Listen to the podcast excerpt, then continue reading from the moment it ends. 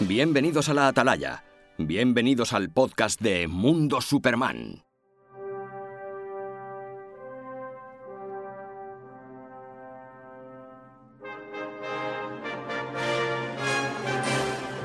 Hola a todos y bienvenidos y bienvenidas al quinto programa de la segunda temporada o capítulo 16 de la Atalaya, el podcast de Mundo Superman. Durante el mes de octubre no nos hemos podido juntar para el podcast, pero ya estamos aquí otra vez para hablar de este mundo de Superman y de C que tanto nos encanta. Eh, hoy contamos con varias personas nuevas para nuestro podcast, pero vamos a empezar a saludar a los habituales de, la Atalaya y vamos a saludar a Nacho desde Valladolid. Buenas Nacho, ¿qué tal? Lo que decía, que buenas tardes, que un, un mes más, una vez más aquí a, a hablar de DC, de Superman y nada, pues dispuestos a, a pasarlo bien una tarde más. Jesús, buenas. Nos vamos a Pueblo Nuevo, del Guadiana, en la provincia de Badajoz. ¿Qué tal estás? Buenas tardes y perdón, buenas, Jesús. que se ¿Qué me había olvidado darle. Buenas, me alegro de nuevo de veros a todos vosotros y a Con los caras- nuevos Con caras nuevas, con caras nuevas. Hoy tenemos caras nuevas que los vamos a presentar dentro de un momentito. Ahora nos vamos a Barcelona para saludar al amigo Pablo. Buenas, Pablo, ¿qué tal? Buenas, ¿cómo estáis? Espero que estéis todos bien y sí, ya volvemos aquí una, una vez más a comentar y todo.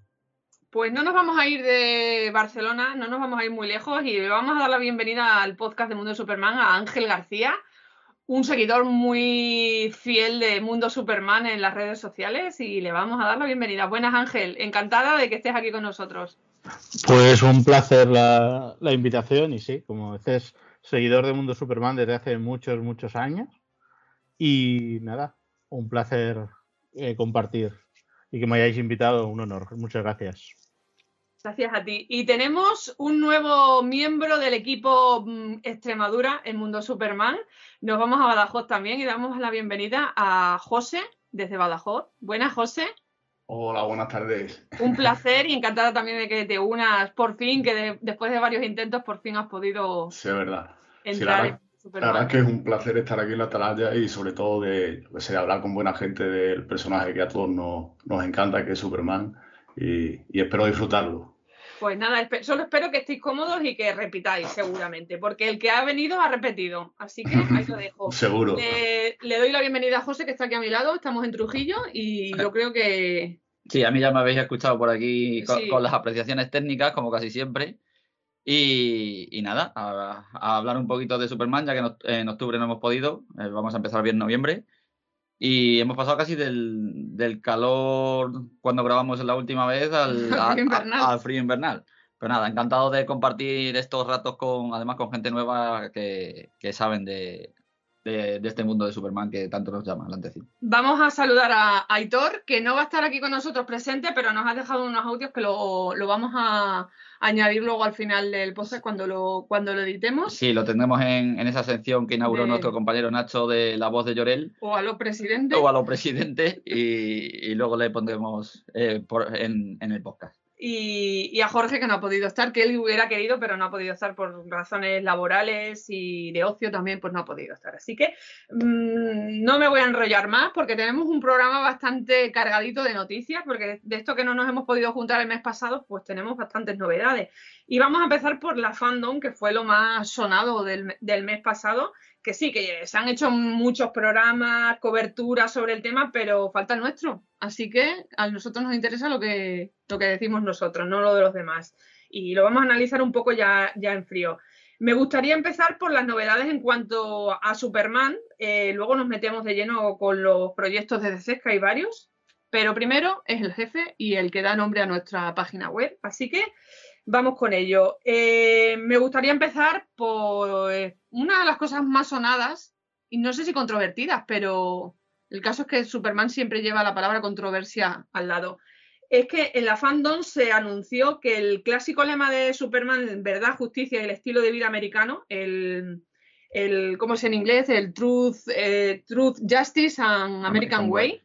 pues va a ser cambiado eh, por algo más inclusivo. Eh, esto de la inclusividad, hay varias personas que les sale como urticaria cuando se pronuncia esta palabra. No lo entiendo todavía, pero bueno. Eh, este lema va a ser cambiado por verdad, justicia y un mañana mejor. Así que me gustaría que, que me dierais la opinión, que, qué os parece este cambio, si os parece bien. Esto de que sea más inclusivos, yo creo que os parece bien, os parece mal, no sé. Si me dejas, yo Sí, empiezo. empieza, yo voy a ser rápido. Yo, más que inclusivo, creo que es un lema más global. Superman es un héroe global. Se había quedado en el estilo americano cuando sale Superman. Pues claro, estábamos todavía en esa época en que Estados Unidos, Rusia, tal. No, época- fue muchísimo Claro, antes, sí, fue sí, en los pero- años 40 pero, cuando pero por eso, claro. el patriotismo con esto de la Segunda Guerra Mundial, cuando está- entró eh, Estados Unidos en la Segunda Guerra Mundial, o sea, eh, viene de antes. Efectivamente. Pero luego se alimentó mucho más con el tema de la, Guerra Fría. la Guerra Fría y demás. Pero ¿qué es eso? Que es un, es un lema que yo creo que, que estaba anticuado porque, lo que digo, Superman es un héroe global y que su lema solamente se refiriera al estilo de vida americano cuando... ¿Cuál es el estilo de vida americano? Si ya no existe como tal un estilo de vida americano, ya todo está muy globalizado, todo muy unido, todo con muchas similitudes, pues creo que había que cambiarlo, ¿no? Y lo de verdad, justicia y un mañana mejor, pues creo que es el lema perfecto porque Superman siempre es un brillo de esperanza para el futuro. Hombre, O sea, es el hombre del mañana. ¿no? Efectivamente, entonces eh, creo que es un acierto cambiar el, el lema. Eh, levante la controversia que, que levante, las cosas se tienen que ir actualizando como Mm. estamos viendo y como hablaremos posteriormente, Posteriormente. En, en otro de los temas. La gente no está muy por la labor de los cambios. ¿Qué os parece a vosotros el cambio? José, de Badajoz, venga, te vas a estrenar. Pues la verdad es que estoy totalmente de acuerdo con, con José, que creo que, que no hay controversia ninguna, sino que representa en verdad la, la realidad del personaje, que ya no depende ni de, ni de Siegel, ni de Susten, ni siquiera de DC, que trascende algo más, más global y que está ya en la conciencia colectiva de toda la humanidad. Yo creo que lo conocen en cualquier parte del mundo y se quedarían cortos a hablar que representa solamente a un país. Yo creo que era, que era necesario y que, que además que es lógico, totalmente. Ángel, ¿te estrenas? Mm, vale, pues yo no sé si recordáis que antes de los New 52 salió un cómic publicado en el que una historia, en una historia Superman renunciaba a la nacionalidad americana como Sí. símbolo global. Y yo creo que eso con el New 52 quedó muy cortado y ya fue un primer intento de hacer algo un poco diferente y un Superman más universal. Evidentemente, cuando vemos los seriales de los años 40 y las series y demás, siempre que dice voy a destruir el mundo, el villano siempre destruye América. O sea, Mm. siempre va a destruir América, porque América siempre se ha considerado, eh, como yo digo siempre, la NBA siempre son los campeonatos mundiales. O sea, Sí. ellos siempre se consideran por encima, ¿no? Entonces yo creo que es un lema muy, muy adecuado, que en este caso incluso no le veo el matiz este de inclusivo, tal y como entendemos lo inclusivo hoy, sino que es hacer de Superman pues, realmente un héroe que actúa en todo el, en todo el mundo. Y a, a mí me parece un, un buen lema y un, un cambio interesante y que no creo que no debería causar controversia, aunque la- tristemente la causa, aunque hay otras cosas que luego hablaremos ¿no? que la causan más. Pero yo estoy totalmente de acuerdo con este nuevo lema. Han tardado, yo creo. Sí. Sí, porque como. Se me había olvidado, el- el- buena nota esa de cuando Superman renuncia a la ciudadanía estadounidense, yo creo que es- desde ahí se venía mascando, pero... eh, Pero eso quedó totalmente roto con el New 52, se cambió el enfoque de todo y creo que se olvidaron bastante de ello y como de otras cosas, ¿no? Luego, es verdad que Superman este volvió, pero no se volvió a hacer referencia a este, a este dejar atrás la nacionalidad americana como tal. Pero bueno, yo creo que es un, un cambio que, que no debería aportar, que debería ser considerado positivo y no debería aportar ninguna controversia desde mi punto de vista. sí. Nacho, Pues eh, vamos a ver.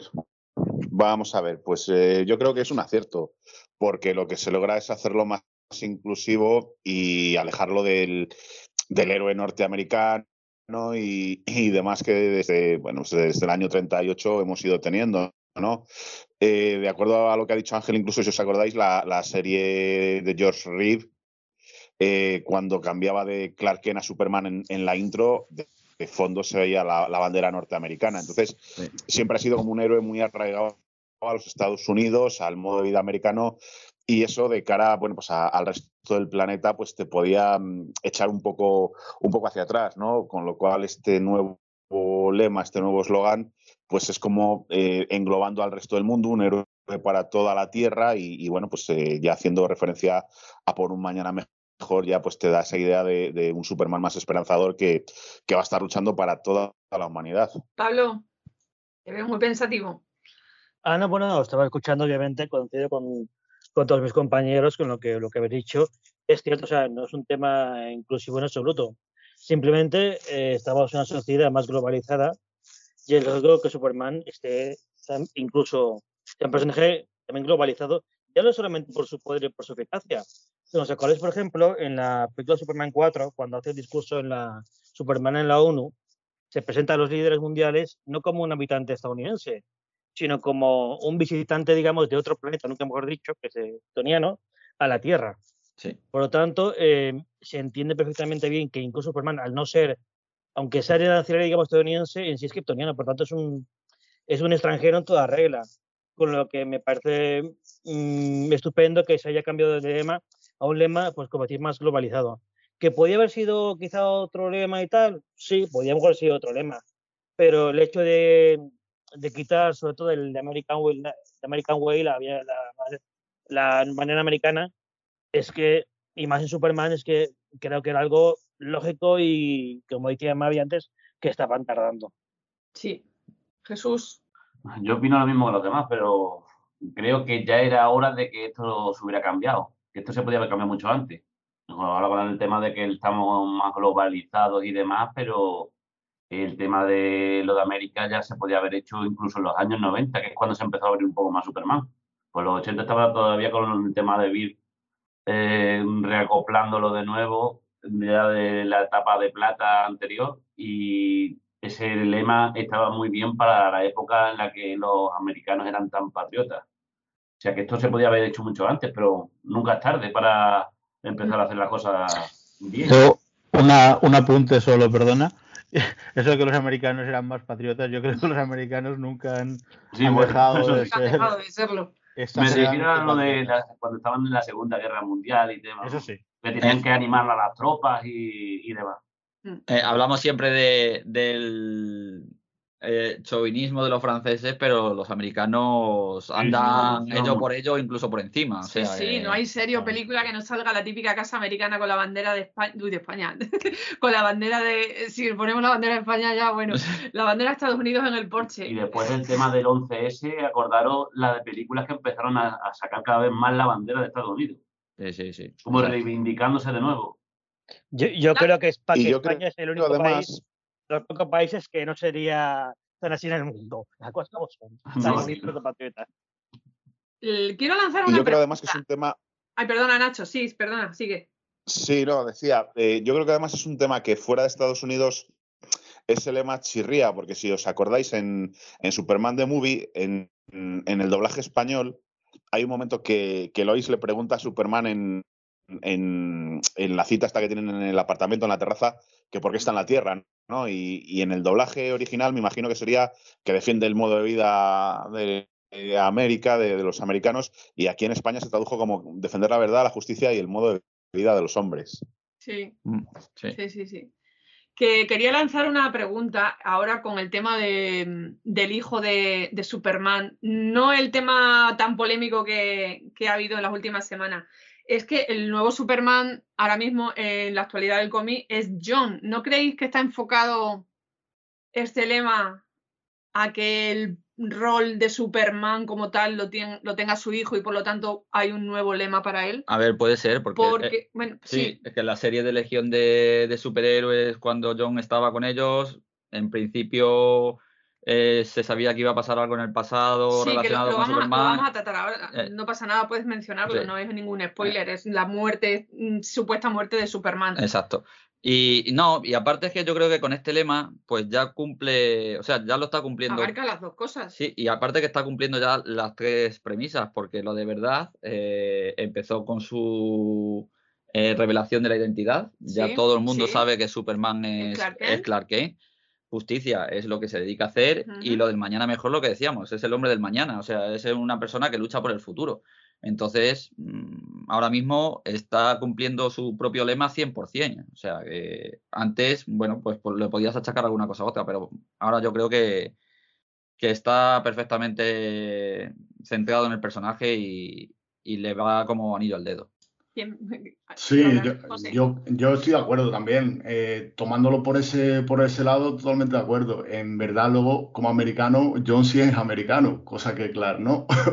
por lo que en ese sentido también tendría menos, eh, eh, menos sentido que lo hubieran hecho por, por eso. Pero yo creo que es algo que era necesario y que, que, que es más por la globalidad del personaje que por cualquier otra que por otra circunstancia. Sí, se creó en 1938 como un producto muy americano, luego la Segunda Guerra Mundial, todo el tema político, pero seguía como, se apoderaban de él, pero es que es lo que hemos estado hablando, es que Superman ya es un símbolo mundial. Claro. Hmm. Sí, no, eh, Desde Extremadura, desde Barcelona, desde Valladolid, estamos hablando de él y lo tenemos como nuestro, o sea que... Hmm. Yo creo que a lo mejor lo que han querido hacer es ya con el tema de John Ken, que luego lo hablaremos, ya es eh, unirlo, ya, unificarlo ya todo ya. Sí, yo es lo que creo. Y, ya, y ya lo todo una vez, ya, ya todo una vez en vez de ir poco a poco, sino pues mira, tenemos a este Jobo John Ken, o el lema, que el lema, como decimos, que hemos dicho, es algo que era que era necesario, más que nada por lo que decía, por, por la globalidad del personaje. Buenas chicos, ¿qué pasa? Eh, bueno, buenas tardes. Eh, lo primero de todo, pues nada, disculparme por la voz, que es que no es que os esté eh, realizando un anuncio de teletienda para la televisión o un anuncio de farmacéuticos, sino que, que estoy constipado. O sea, tengo una tos del demonio, del demonio, y pues tengo la voz así, y además ahora mismo sí que tengo la voz de uno, de hablar bajito, y dos, de constipado. Así que nada, eso, creo Ah, bueno, claro, y que se me olvidaba comentarlo, claro, el tema de, del nuevo lema. Es que, claro, el tema este de lo del modo de estilo, modo, eh, perdón, modo de estilo de vida americano, ya no se lleva, o sea, ha cambiado tanto la, la concepción de la sociedad y el, sobre todo el, el tema de tener más cuidado en lo que se dice, en lo que se hace, eh, y todas las... Em, críticas sociales, por así decirlo, los movimientos sociales que están surgiendo a través de, de la distinta problemática de, Estados Unidos. O sea, el tema de, por ejemplo, las cosas que se hacían de que, pues antes Superman tenía que ser sí o sí el mejor, y tenía que colaborar con el gobierno sí o sí, daba igual lo que hiciese el gobierno. Eh, pues el tema de las polémicas raciales, también, por ejemplo, cada fíjate, en el 2021 estaba dando cuenta de que a lo mejor puede haber un Superman negro en, la pequeña o pantalla, que no es tan descabellado. Entonces yo creo que en ese aspecto sí que el, tema de cambiar el lema no son solo palabras sueltas, sino que implica mucho más. Bueno, pues nada, este es el uno de los temas más importantes sobre Superman en la fandom, que no salió mucha información de él quizás esperábamos algún anuncio de algún proyecto de esos que tanto se habla de proyectos de Superman negro, pero es que no hubo nada al respecto, o yo que sé, un anuncio de Henry Cavill va a seguir siendo Superman. Pues no, nos tenemos que ir, nos hemos tenido que conformar con migajas, pero bueno, no dejan de ser también importantes porque creemos que lo importante es el cine, ¿no? Es que el cine no es lo importante, que sí que es lo más visual, pero no. Eh, hay más cositas de, de, todas maneras, de Superman. Que en el tema del cine es lo que mm, hemos hablado ya en podcast anteriores. Yo creo que todo se está esperando a la película de Flash. Una vez que se vea eh, en realidad qué va a deparar el futuro a partir de esa película de Flash, de ese Flashpoint, en teoría. Si la luz al final del túnel. Claro, a, partir de ahí, pues. una dirección ya mucho más clara que ahora mismo. Pero bueno, que quería mm, eh, comentaros pues que eh, va a haber algunos proyectos de Superman. Eh, se había anunciado una serie animada que se llama My Adventure with Superman, Mis aventuras con Superman. Han salido nuevos diseños. No sé si le tenéis ganas a esta serie. Ah. está yo creo que enfocada un poco al, a, a, más a niños que, a las adultas. A ver, eh, Ángel, que Pablo y Nacho, que más o menos son los que somos más, creo, de más o menos de la misma edad. Yo, Pablo no, eh, Pablo es más joven que yo. Bueno, pero más o menos. Pero que van a recordar, eh, van a recordar la, serie que yo voy a decir. me recuerdan los diseños de esta serie, me recuerdan a la serie Candy Candy. No sé si te acuerdas de una serie que echaban manga así.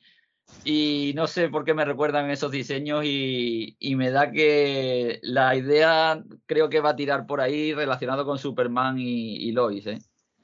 una serie así Sí, por- pastelosa, romántica, estilo Candy Candy, pero relacionada con su, o sea, basándose en, en Superman y Lois. No sé si, si Ángel y Mm. Pablo y Nacho. Yo, yo, a ver, sí, los diseños realmente son, son muy manga, son Muy muy, manga. amerimanga, sobre todo más manga que americano, pero no sé, yo es que cualquier producto, yo siempre doy la bienvenida a cualquier producto de Superman. Luego ya lo juzgaremos, ya veremos qué pasa. Como dice aquí el amigo, también recuerdan lo que es Shira, ¿no? De, de Sí. Netflix. eh, pero yo creo que, no sé, yo le doy a todo producto que tenga que ver con Superman, yo le doy una oportunidad, lo miro, intento disfrutarlo y buscar el lado bueno. Y si se hace con amor al personaje, sobre todo, y con respeto. ¿Te acuerdas? Luego pueden hacer, la- enfocar la historia como quieran, no sacar a Superman y solo sacar a Clark, eh, sacar muy poco a eso, al personaje principal, pero no sé, yo, mm, yo, yo quiero verlo. Yo Sí. siempre, yo soy de los que todo producto que, que tenga que ver con Superman, quiero verlo. Y no me voy a poner a compararlo con la mítica serie de Tim y, y Paul Dini, porque creo que saldría perdiendo. Sí. A lo mejor no, pero creo que y creo que hay que, creo que hay que Hay verlo que e darle una oportunidad, aunque esté enfocada a un público infantil, ¿eh? porque mira, Pues- yo sin ir más lejos, antes, hace un rato he estado haciendo bici estática durante 45 minutos y me he visto dos capítulos de la serie animada de, de Superman. Y tengo 40 años. No, no, que- pero es que el, el hecho, yo creo que el, el hecho de una serie, si, si es para niños, perfecto también, porque yo creo que, que es una a base que público. es una base que se potencia muy poco realmente, porque los cómics los estamos leyendo cuarentones. Sí. Y si hay gente más Sí. joven, pero es verdad. Entonces yo creo que la manera de enganchar a los críos a Superman o cualquier personaje es ofreciéndoles productos, porque no le vas a, con. Man of Steel no vas a enganchar a niños. No. Entonces si a queremos tener una... bueno, eso también. Pero si queremos tener una cantera de gente que venga y que se enamore de un personaje, tienes que darle un producto que ahora le pueda enganchar. Yo soy de la cuerda de Ángel. Cualquier producto que venga de Superman, bienvenido sea. Eh, eh, y la animación, si está bien hecha y te, te entrega un buen producto, pues, pues adelante. Y, y para los nuevos aficionados, como puedan ser esos niños, incluso para gente ya de nuestra edad, de los cuarenta y pico y tal, pues, eh, pues como digo, bienvenida sea. Eh, siempre y cuando sea bien hecho y luego no te den gato por liebre, porque luego te sacan un, un injustice de animación que, que te pega el gatillazo y te vienes abajo, claro. Entonces, siempre y cuando esté bien hecho, yo, yo por mí todos esos proyectos adelante. Pues se me olvidado deciros que tiene mm, encargada dos temporadas, ¿eh? no solo una. O sea que no sabemos ni cómo va a ser la primera, pero ya tienen dos. Así que igual le tienen mucha fe a esta serie. Y También, también una, una cosita, es que últimamente eh, hay, hay cadenas en streaming que necesitan rellenar muchísimo contenido, con lo cual es muy fácil que salgan más productos y que bueno, que ya se les otorguen dos temporadas de, de principio, ¿no? Por el hecho de que hay que dar contenido a la gente y bueno, pues HBO Max, salvo aquí en España, es una cadena muy potente. Todavía no ha empezado realmente HBO Max a despuntar en España, ¿no? Pero yo el otro día me metí en su catálogo vía una VPN y la verdad es que el catálogo americano te enamora, te enamora Sí. totalmente. La pena es que aquí todavía no tenemos ni la mitad ni de la mitad de la mitad. Pero esas plataformas, pues sí, necesitan contenido, ¿no? Y. bienvenido sea, como, como decíamos. Eh, voy a seguir, si queréis interrumpir, interrumpirme, ¿vale? Pero es que como hay varios proyectos que, que parecen que no vamos a hablar nada de ellos y mira, luego sale tema de conversación. Otro de los proyectos es también sobre la animación y va a ser una película, eh, la primera en CG y va a llevar como protagonistas a los superhijos, a John y, y a, y a Damian. Se va a llamar Ba- Battle of Super Son, la batalla de los super, superhijos. ¿Y qué queréis que os diga? Yo es que soy mm, una gran defensora de estos dos. Es que me tienen enamorada por completo. Disfruto como una niña pequeña cuando leo cómics de, de Damian y, de John. De, de John cuando era niño, no cuando pegó el estirón gracias al amigo Bendis. Así que mira, otra, otra, otro tipo de animación. Que también me da un poco de miedo la animación de DC, porque últimamente no, no está a la altura de como fue la etapa anterior. Pero bueno, estos dos son un caramelito en dulce y veremos a ver qué, qué tal sale. Eh, no hay mucha información, simplemente han dicho que va a ser la primera película de DC en CG, esto es por ordenador, si, Sí. si bien, si lo digo bien. Y bueno, lleva, lleva unos protagonistas que creo que también puede estar enfocado también al, a, lo- a los más pequeños, ¿no? Para que empiecen a, a coger ese gustillo por los superhéroes y por Superman y, y por, bueno, Superman, no, perdón, por John, porque todavía no es Superman, por John y Damian. Pablo, que has levantado la mano. No, sí, no, lo, lo opino como tú, María. Yo creo que es una serie más, teniendo en cuenta cómo es la personalidad de, de, de- de Damian, cómo es John y esto, yo creo que puede que si está bien hecha y con amor y con Sí. creo que puede ser un serión. Una puede, puede, puede ser, puede estar muy chula, la verdad, como, como serie. Si la hacen bien y, y cómo son los personajes y esto, creo que puede ser una, una, una gran serie, la verdad. Luego que Mm. sea CGI, bueno, pues es una forma, digamos, quizá a lo mejor también de probar, de adaptarse a, a Sí, va a ser la primera, digamos, así que- Sí, bueno, Mm. como, como spin-off diré que, por ejemplo, bueno, no tiene nada que ver con esto, pero por ejemplo, ahora, por ejemplo, el año que viene se va a estrenar la nueva película de Dragon Ball también en CGI, por ejemplo. Pues son Sí. otras formas, digamos, de dejar un poquito el dibujo de un lado, quizá y probar a lo mejor, pues, otras, Ujú. otras formas. Yo un proyecto que me llama muchísimo también la atención, sobre todo porque son dos personajes que también le tengo mucho cariño. Jorge Jiménez ha dicho también que está implicado y que también está Sí. muy, muy ilusionado. Pero me da miedo un poco lo del CGI, porque yo la verdad es que la animación, mm, sobre todo los últimos proyectos que se han hecho en Netflix y cosas de estas, eh, no me llaman a la atención, soy más de la animación tradicional. Pero bueno, habrá que darle una oportunidad. Habrá que, habrá que verlo. Eh, yo sigo, ¿vale? Si queréis algo decir sobre esto, ¿vale? Eh, ¿qué más, qué más hubo en la fandom? Bueno, pues mira, se, mm, hubo también un pequeño adelanto de, de- de DC League of Super Pets, que es la liga de, de las super, super mascotas de DC. eh, donde aparece el perro de Superman, Crypto. Y bueno, esto tiene más relevancia cuando os diga que el protagonista, el que le pone, el actor que le da voz original es Dwayne Johnson. O sea, que es que va a ser un éxito asegurado eh, lo- para los más pequeños, porque de momento estamos hablando de, cosas enfocadas como más para, para los niños, ¿no? Bueno, esta yo creo más que nada va a ser tipo infantil, pero con, Con humor con humor, también, sí, sí, sí. sí.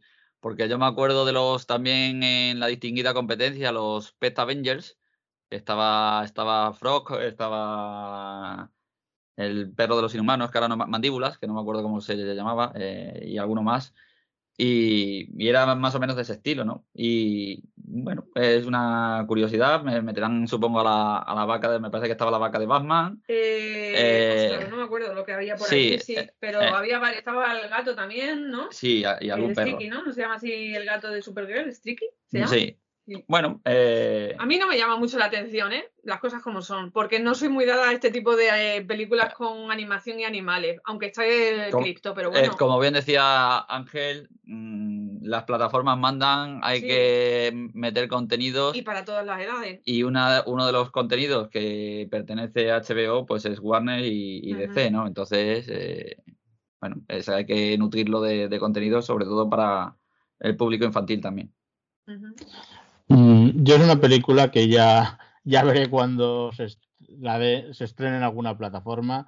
No creo que pague por ir al cine a, No, No, yo a no. verla, salvo que esté muy aburrido y, y la pandemia ya esté muy retirada también, porque me da como cierto respeto todavía, aunque voy alguna vez al cine ahora. Pero ya la, ya la, igual que Teen Titans Go en su momento, ya la veré cuando esté disponible en, en televisión. La verdad es que el tráiler fue divertido y curioso, pero bueno, eh, creo que no es, no es la que más me apetece ver de todas, sin duda. Seguimos con nuevas revelaciones de tráiler. También se, se lanzó el de Suicide Squad Kill the Justice League. El, eh, se reafirma que le- la fecha de lanzamiento va a ser para 2020 y también 2022. que... Pero, uy, 2022, perdón, no, me- no nos hemos vuelto para atrás en ese, en ese año. Y que Superman pues tiene un lugar destacado en el, en el, en el tráiler. ¿eh? Eh, a los más gamers de- del grupo, ¿qué os parece? A ver, yo en principio es un juego que le tengo ganas. Sí. Mm, problema, que creo que es un shooter. Entonces yo los shooters no ¿Qué los... es un shooter para los que no de, de- disparos, vamos a decirlo Ah, así, vale. ¿vale? Eh, yo los shooters no los manejo mucho, no me gustan mucho, pero bueno, seguramente al estar relacionado con superhéroes le dé una oportunidad.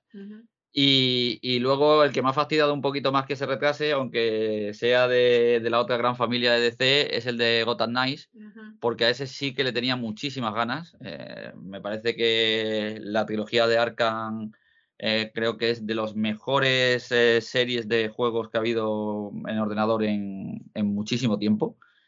Y si Gotham Knights va por ese camino, tiene mucha pinta de, de ser también un, un Game of the Year que se llama, un GOTY, para, para tener en la colección, ¿no? Entonces, bueno, a ver.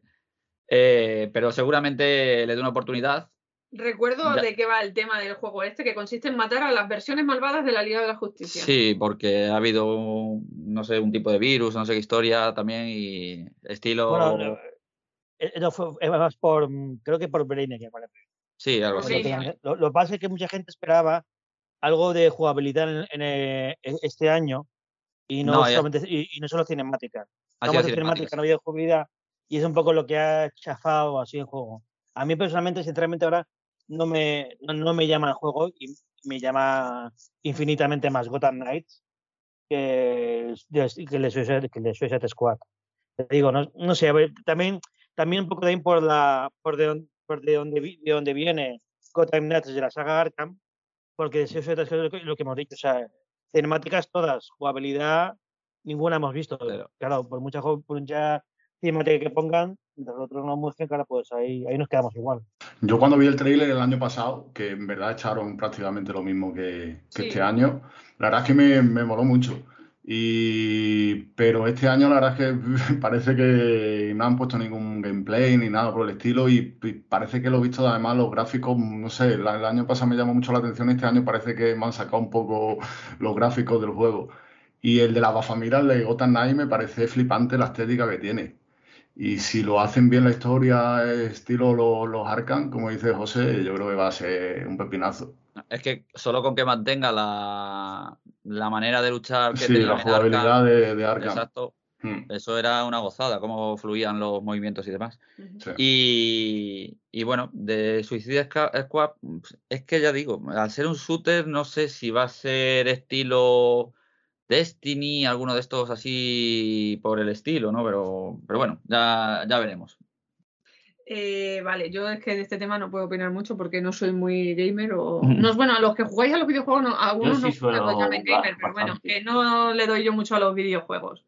Yo sí suelo jugar bastante, pero a mí lo que es el tema este de los dos, los dos juegos que han salido, quizás si en todo caso el de Gotham Knight, que es el único, porque por lo demás, yo soy también como José, no me gustan tampoco los shooters, aunque he jugado a, a Far Cry, juegos de este estilo, pero que no me llama ninguno de los dos mucho la atención. Bueno, pues yo sigo con las novedades. bueno, ah, perdona. eh, una pequeña- Sí, sí. A lo mejor luego nos encontramos un juegazo, porque me, me voy de nuevo a la, a la competencia, me voy a Marvel. Eh, ha salido hace poco un juego de Guardianes de la Galaxia que no se apostaba mucho por él y ahora parece ser que es una maravilla. Yo no lo he podido jugar todavía, pero parece ser que es una... A ver, es que no podemos opinar de algo que no ha salido todavía, ¿no? Se No. puede decir cositas así de lo que te pone, de lo que te puede parecer, pero hablar de si va a ser malo o bueno todavía es muy, muy pronto, que ya sabemos que a la gente le encanta hablar sin saber, pero bueno, que no es el tema, ¿vale? Yo sigo con los proyectos de Superman. También hubo un tráiler de, de Young Justice Phantom. No sé si seguís esta serie. Yo empecé a verla cuando vaya, hace un montón de años, pero me desconecté un poquito de, de la serie. El tráiler mola porque la serie está muy bien hecha. Pablo, ¿a ti sí, sí que te mola? ¿Has visto el tráiler? Yo sí lo he visto, pero vamos, que mm, Pablo, No, eh, perdona, ¿de qué hablas? ¿De qué hablas? de, es que estaba, es que estaba hablando de- con José en este momento, perdona. de Young Justice. Ah, vale, ah, vale, no, no, vale, vale, vale. de Young Justice Eh, Phantom, sí, que salió el tráiler. Sale Superboy, no sale Superman, pero sale Superboy. Sí, a ver, es una serie más que, que le pasó un poco como, como a Futurama, ¿no? Que quedó un poco que, que gustó, luego se quitó, luego ha vuelto el fandom y tal. A mí, sinceramente, sí, sí que me llama, la verdad. Y, y yo creo que las series que vuelven sobre todo por el fan, em, yo incluso que creo que están incluso mm, más mejor hechas o mejor, mejor contenido por eso mismo, porque, porque no es tanto producto comercial, sino más dedicado al... Has dicho ahí una palabra clave que volvió por los fans.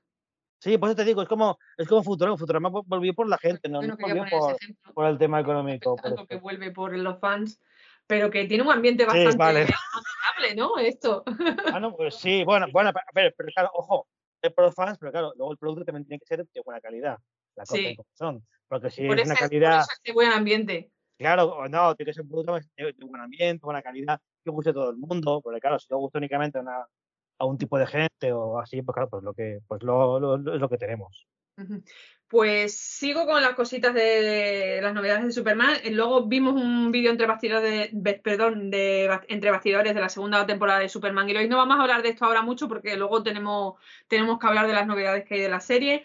También hubo un panel de despedida de Supergirl. Tampoco nos vamos a meter en ello porque tenemos un apartado aparte para hablar de, de Supergirl. Y los ven- el 20 aniversario de Smallville, por favor.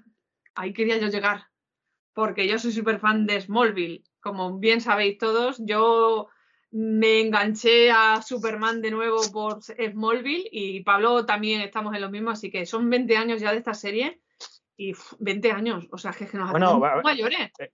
Yo, yo en mi caso, Mavi, no me enganché. Yo, digamos, yo, pues yo como que descubrí Superman y DC Sí. gracias a Smallville, porque yo antes veía Superman, es que Superman lo veía como, bueno, demasiado perfecto, demasiado tal, y no, y no me atraía. Con Smallville me cambié la perspectiva, me enganché a la serie, quise descubrir DC, y desde entonces, pues aquí estoy.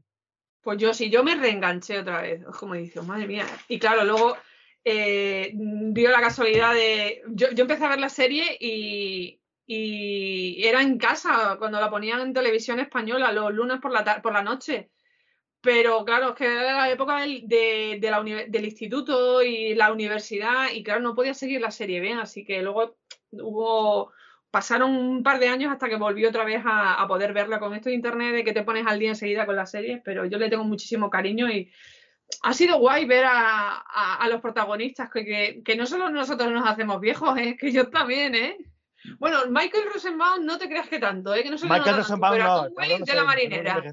Y Es como Jordi Chris- Hurtado. Christine creo que está bastante mona y, y Erika Durán, bueno, tiene sus retoquitos y tal, pero está siendo, está potente como siempre estaba, ¿sabes? Ha sido un una gozada. Y Laura Vanderbilt también se conserva. Y bueno, bien. y Chloe, la mi pobre Chloe, bueno, pobre, de pobre tiene poco, pero Eh, que me comí, está perdida. me troleasteis con una imagen de, de fue Pablo el culpable, eh, con una foto de, de una supuesta intervención desde la cárcel de- en el panel de despedida. que digo que Laura Vanderbilt también se También conserva. está muy bien. Esa sí, también se conserva bastante Sí, sí, bien. eso no tiene no. en la cara.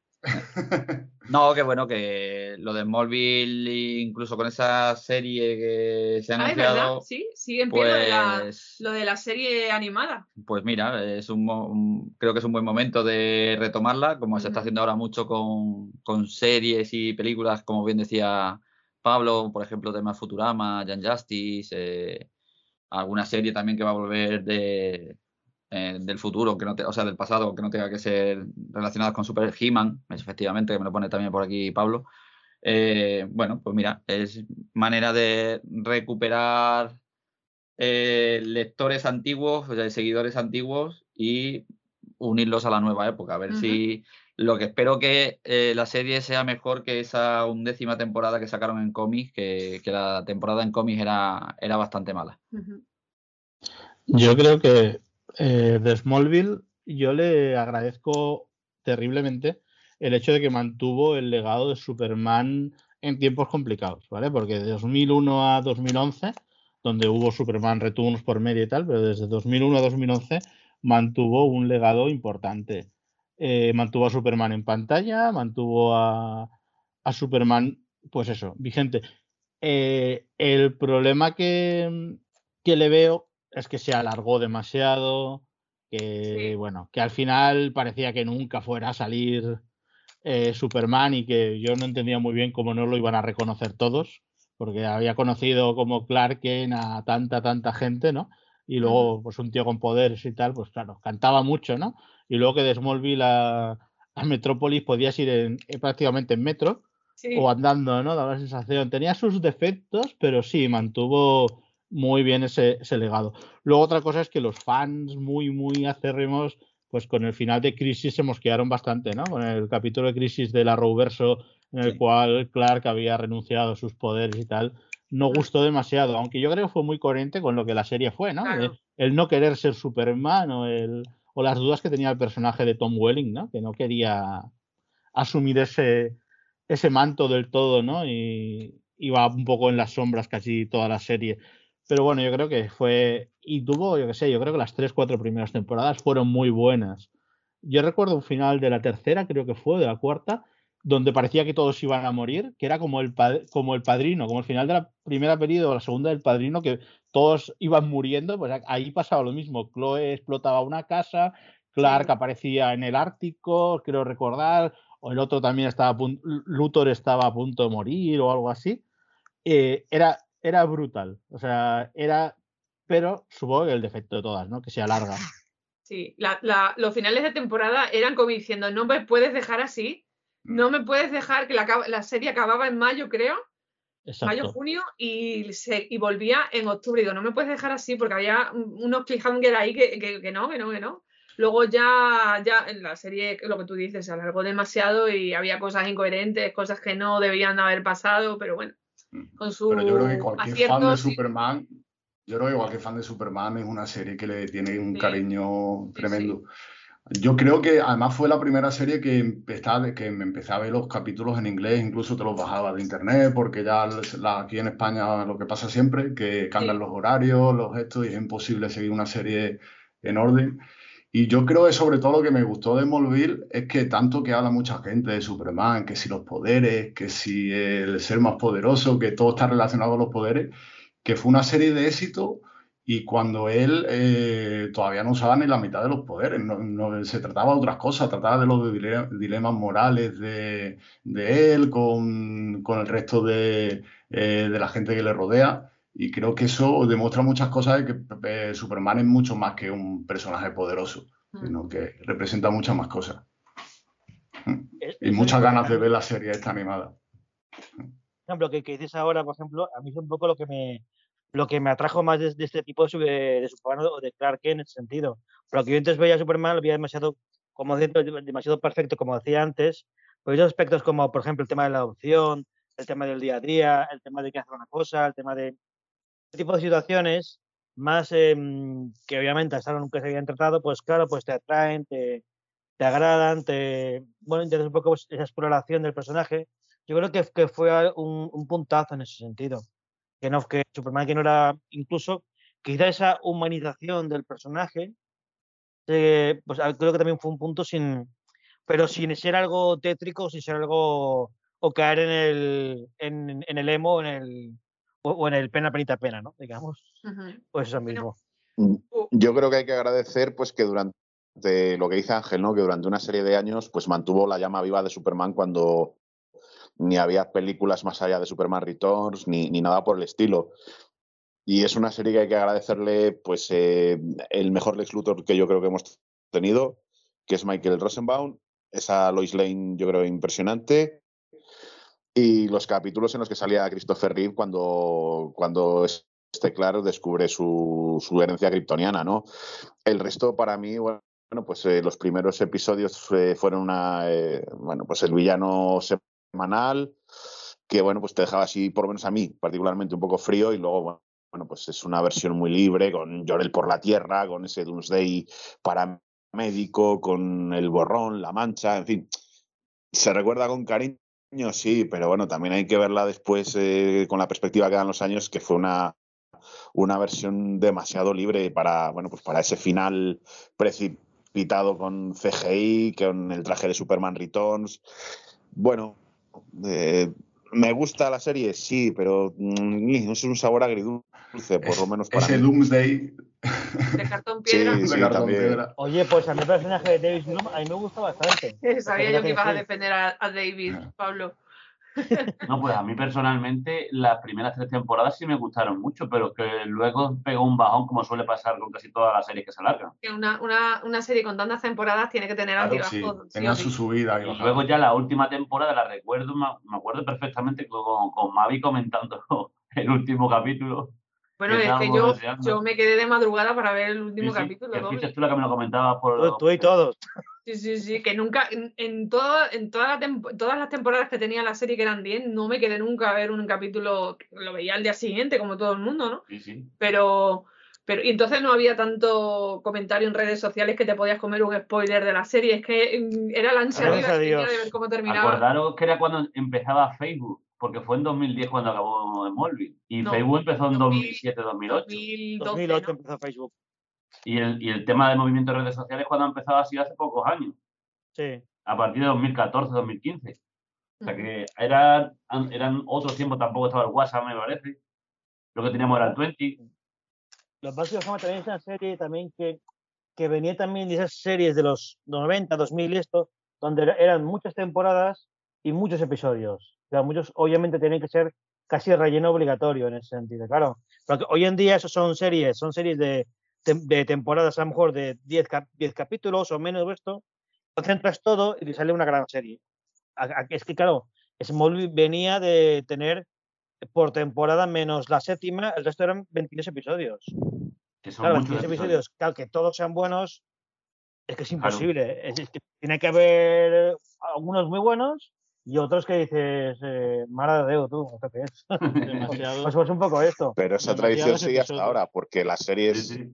las series de CW, menos de 20, 22 episodios hasta, hasta la llegada de la pandemia no tenían. Sí, Y sí, había Nacho. episodios que, No, Nacho, eh, hace un, bueno, ahora ya se está cambiando un poco la tendencia porque, por ejemplo, Stargirl y Superman y Sí, Lois, ti- tienen menos. pero, pero- sí, sí, pero José, pero esas series vienen de HBO Max, no de ya, CW. ya, ya.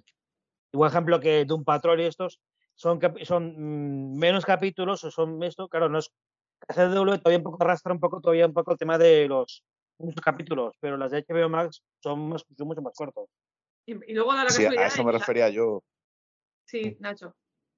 Sí, que, que CW empezaba en octubre y hasta mayo te tenía mareando la perdiz con el villano, haciendo mil maldades por cada capítulo a lo largo de 2022, que ya llegabas mareado abril, mayo a ver cómo se solucionaba la temporada. Y, yo siempre he dicho, bueno, eso, que, que- menos capítulos, más concisos y te puede hacer más atractiva una serie. Bueno, pues si nadie tiene que añadir más. eh, luego, eh, después de la fandom decía, es que de Superman no ha habido nada. Oye, pues mira, hemos demostrado que sí que ha habido cosas de Superman. Ahora, otra cosa es que lo que tú quisieras de Superman, que es lo que he dicho antes, que la gente tira más a los proyectos cinematográficos, pero proyectos de Superman hay para todos los gustos y para todas las edades. Pablo, ¿quieres añadir algo? No, sí, respecto a Smallville, escuché una entrevista, no sigue sé si lo habéis no. No, no, no, no, no, no, no, me refiero, a la serie que van a hacer, la de animación o esto, o como sea, la que van a hacer este Don Wally y Michael Rosenbaum, comentaron que en la serie va a haber, eh, lo único que spoilearon fue que va a haber situaciones que no pudieron hacer nunca en la, en En la la versión, Sí. porque lo único que quería Vale, comentar vale. esto. Bueno, pues ya está. Eh, hemos hablado de todos los proyectos de Superman que se anunciaron en la fandom. Como veis, ha, ha habido cosas de mayor importancia. Bueno, eso se la da cada uno. Pero luego eh, vamos a salirnos un poquito de Superman y vamos a tocarlo un poco así brevemente, porque es que si nos enrollamos, esto puede ir a- hasta las 12 de la noche. Hubo mm, nuevos avances, eh, trailers de otros productos de DC, como fueron The Flash, Black Adam, Aquaman y no sé si había. No, eran esos tres proyectos los que quería destacar. Que sí, que supongo que cinematográficamente hablando sí que os llaman la atención que, que hubo cositas nuevas de, de DC. ¿Cuál de ellos os llama más la atención? Jesús, por ejemplo, entre Flash, Black Adam, ay, de Batman, que se me ha olvidado de Batman, eh. Aquaman, el, la Reino Perdido, eh, ¿cuál es la película de DC que más te llama la atención? Aunque más sabemos que de Batman no te llama. No, no, eso ya, ya la tengo Y sentenciada. bueno, sí. Sí, dime, dime. no, sigue sin llamarme la atención. Es que no, es que no, lo- no lo veo por ningún lado al, al tío este que no me ahora A Robert. Pattinson. A Robert Pattinson es que no lo veo de Batman, ¿qué quieres que te diga? Como pasaba con Christian Bale, que tampoco le pegaba mucho, pero aún así hizo muy buen personaje. Pero yo es que en, en The Batman sí sé que es el principio de la historia, pero es que no veo por ningún lado a, a Batman. Ni tampoco veo al pingüino, ni tampoco veo a Enigma. O sea, yo para esas cosas soy muy clásico en tema de, de películas. Y no, sin embargo, The Flash sí me llamó más la atención. Quizás por el tema de lo que dice Nacho de el puntito Tim Burton. porque somos muy de Tim Burton, de ese, de ese Batman clásico, y solamente la- la- las escenas que sale un poquito recordando o se ven o se ve por ejemplo el traje de Batman o la cueva cosas de esas pues yo sé que ahí en esa película sí vamos a tener algo medio en condiciones de lo que se puede venir por delante de DC y Aquaman pues espero que sea como la primera. La primera me gustó mucho. Y creo que si siguen por esa línea puede puede ser buena José. Yo todo lo que sea, Ah, Nacho, todo lo que sea traer de, de regreso al, al Batman de, de Michael Keaton, mm, vamos, lo compro al precio que sea.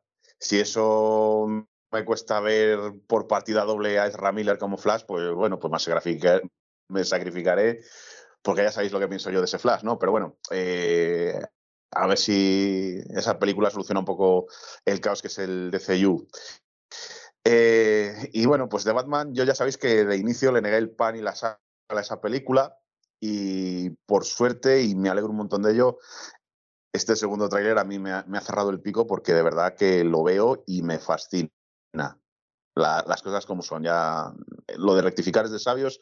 Pues, yo no sé si seré sabio, pero rectifico y creo que, que va a ser una película a la altura de Batman. Mira, para, para los que no lo sepan, que solo lo sabemos Nacho, Jesús, José y yo, el podcast este nació a raíz de las críticas que Nacho vertía sobre, bueno, de Nacho y Jesús vertían sobre, sobre la película con unas fotos eh, en el, del rodaje que se vieron al principio La del año pasado. Las primeras, las primeras que salieron. primeras fotos que salieron, bueno, Sí. pusieron la, peli- a- la película a caer de un burro. En lugar de escribir, No pues los Batman, argumentos era eran tan largos que nos mandábamos audio y, y no sé quién dijo, oye, pues tenemos que escribir algún, tenemos que hacer un, Un un podcast. porque entonces daba, eh, era, eh, acababa de empezar la, la cuarentena, la, perdón, el confinamiento, necesitábamos Creo que fue Nacho, entretenernos ¿eh? con algo, pero fue Creo a raíz de los audios, además de enfado, porque eran enfados, como diciendo, bueno, bueno, lo de Nacho era bestial y mira, ahora ya se ha subido al barco, como se Sí, sí, suele sí, decir. fue Nacho y luego fue José que le siguió le siguió el hilo. Sí, sí. Sí, Y sí, y los de hecho fue el tema Bad Bridge y lo que Sí, dio lugar a este, a este podcast. Sí, y de ahí surgió la cosa Sí, sí, sí. sí. Ángel, ¿qué te parece a ti? No, José, me parece que José, José, venga, perdona. que iba a decir. Mm, A mí Aquaman es una peli que me, la primera me flipó muchísimo. Porque las pelis típicas de aventura, tipo Indiana Jones, tipo La Búsqueda, son pelis que me gustan mucho y creo que adaptaron el personaje a lo que es mm, los tiempos modernos, creo que lo hicieron muy bien. Eh, con respecto a Black Adam, creo que un pelotazo está de Rock y creo que de Rock eh, sobra las palabras, creo que va a ser un taquillazo, luego ya veremos a ver qué tal la peli. Y con respect- respecto a The Batman eh, y The Flash, es que eh, me- me- con The Batman me pasa una cosa muy rara. Me- creo que va a ser una gran peli. eh, me recuerda mucho a Año 1, pero con Pattinson me, pasa igual que con Ezra Miller, ¿vale? Que, que, que me sacan totalmente de, de la película. Y pu- puede ser también que me pase como el Joker, que el Joker en verdad no tiene nada que ver con el personaje del Joker, pero es un peliculón. Yo si, si resulta que es una buena película, en verdad luego hay cosas que pasas por alto y, y disfrutas de la película. Eh, pero lo malo es que, que aparte de, de que el personaje no esté bien adaptado, luego encima sea una mala película como pasó, a mi parecer, con el, Rami- con el Flash de, de Ramírez. Eh, y al Flash, a la nueva de Flash, yo creo que, que a todos los que nos pone es ver a Keaton otra vez con la capucha.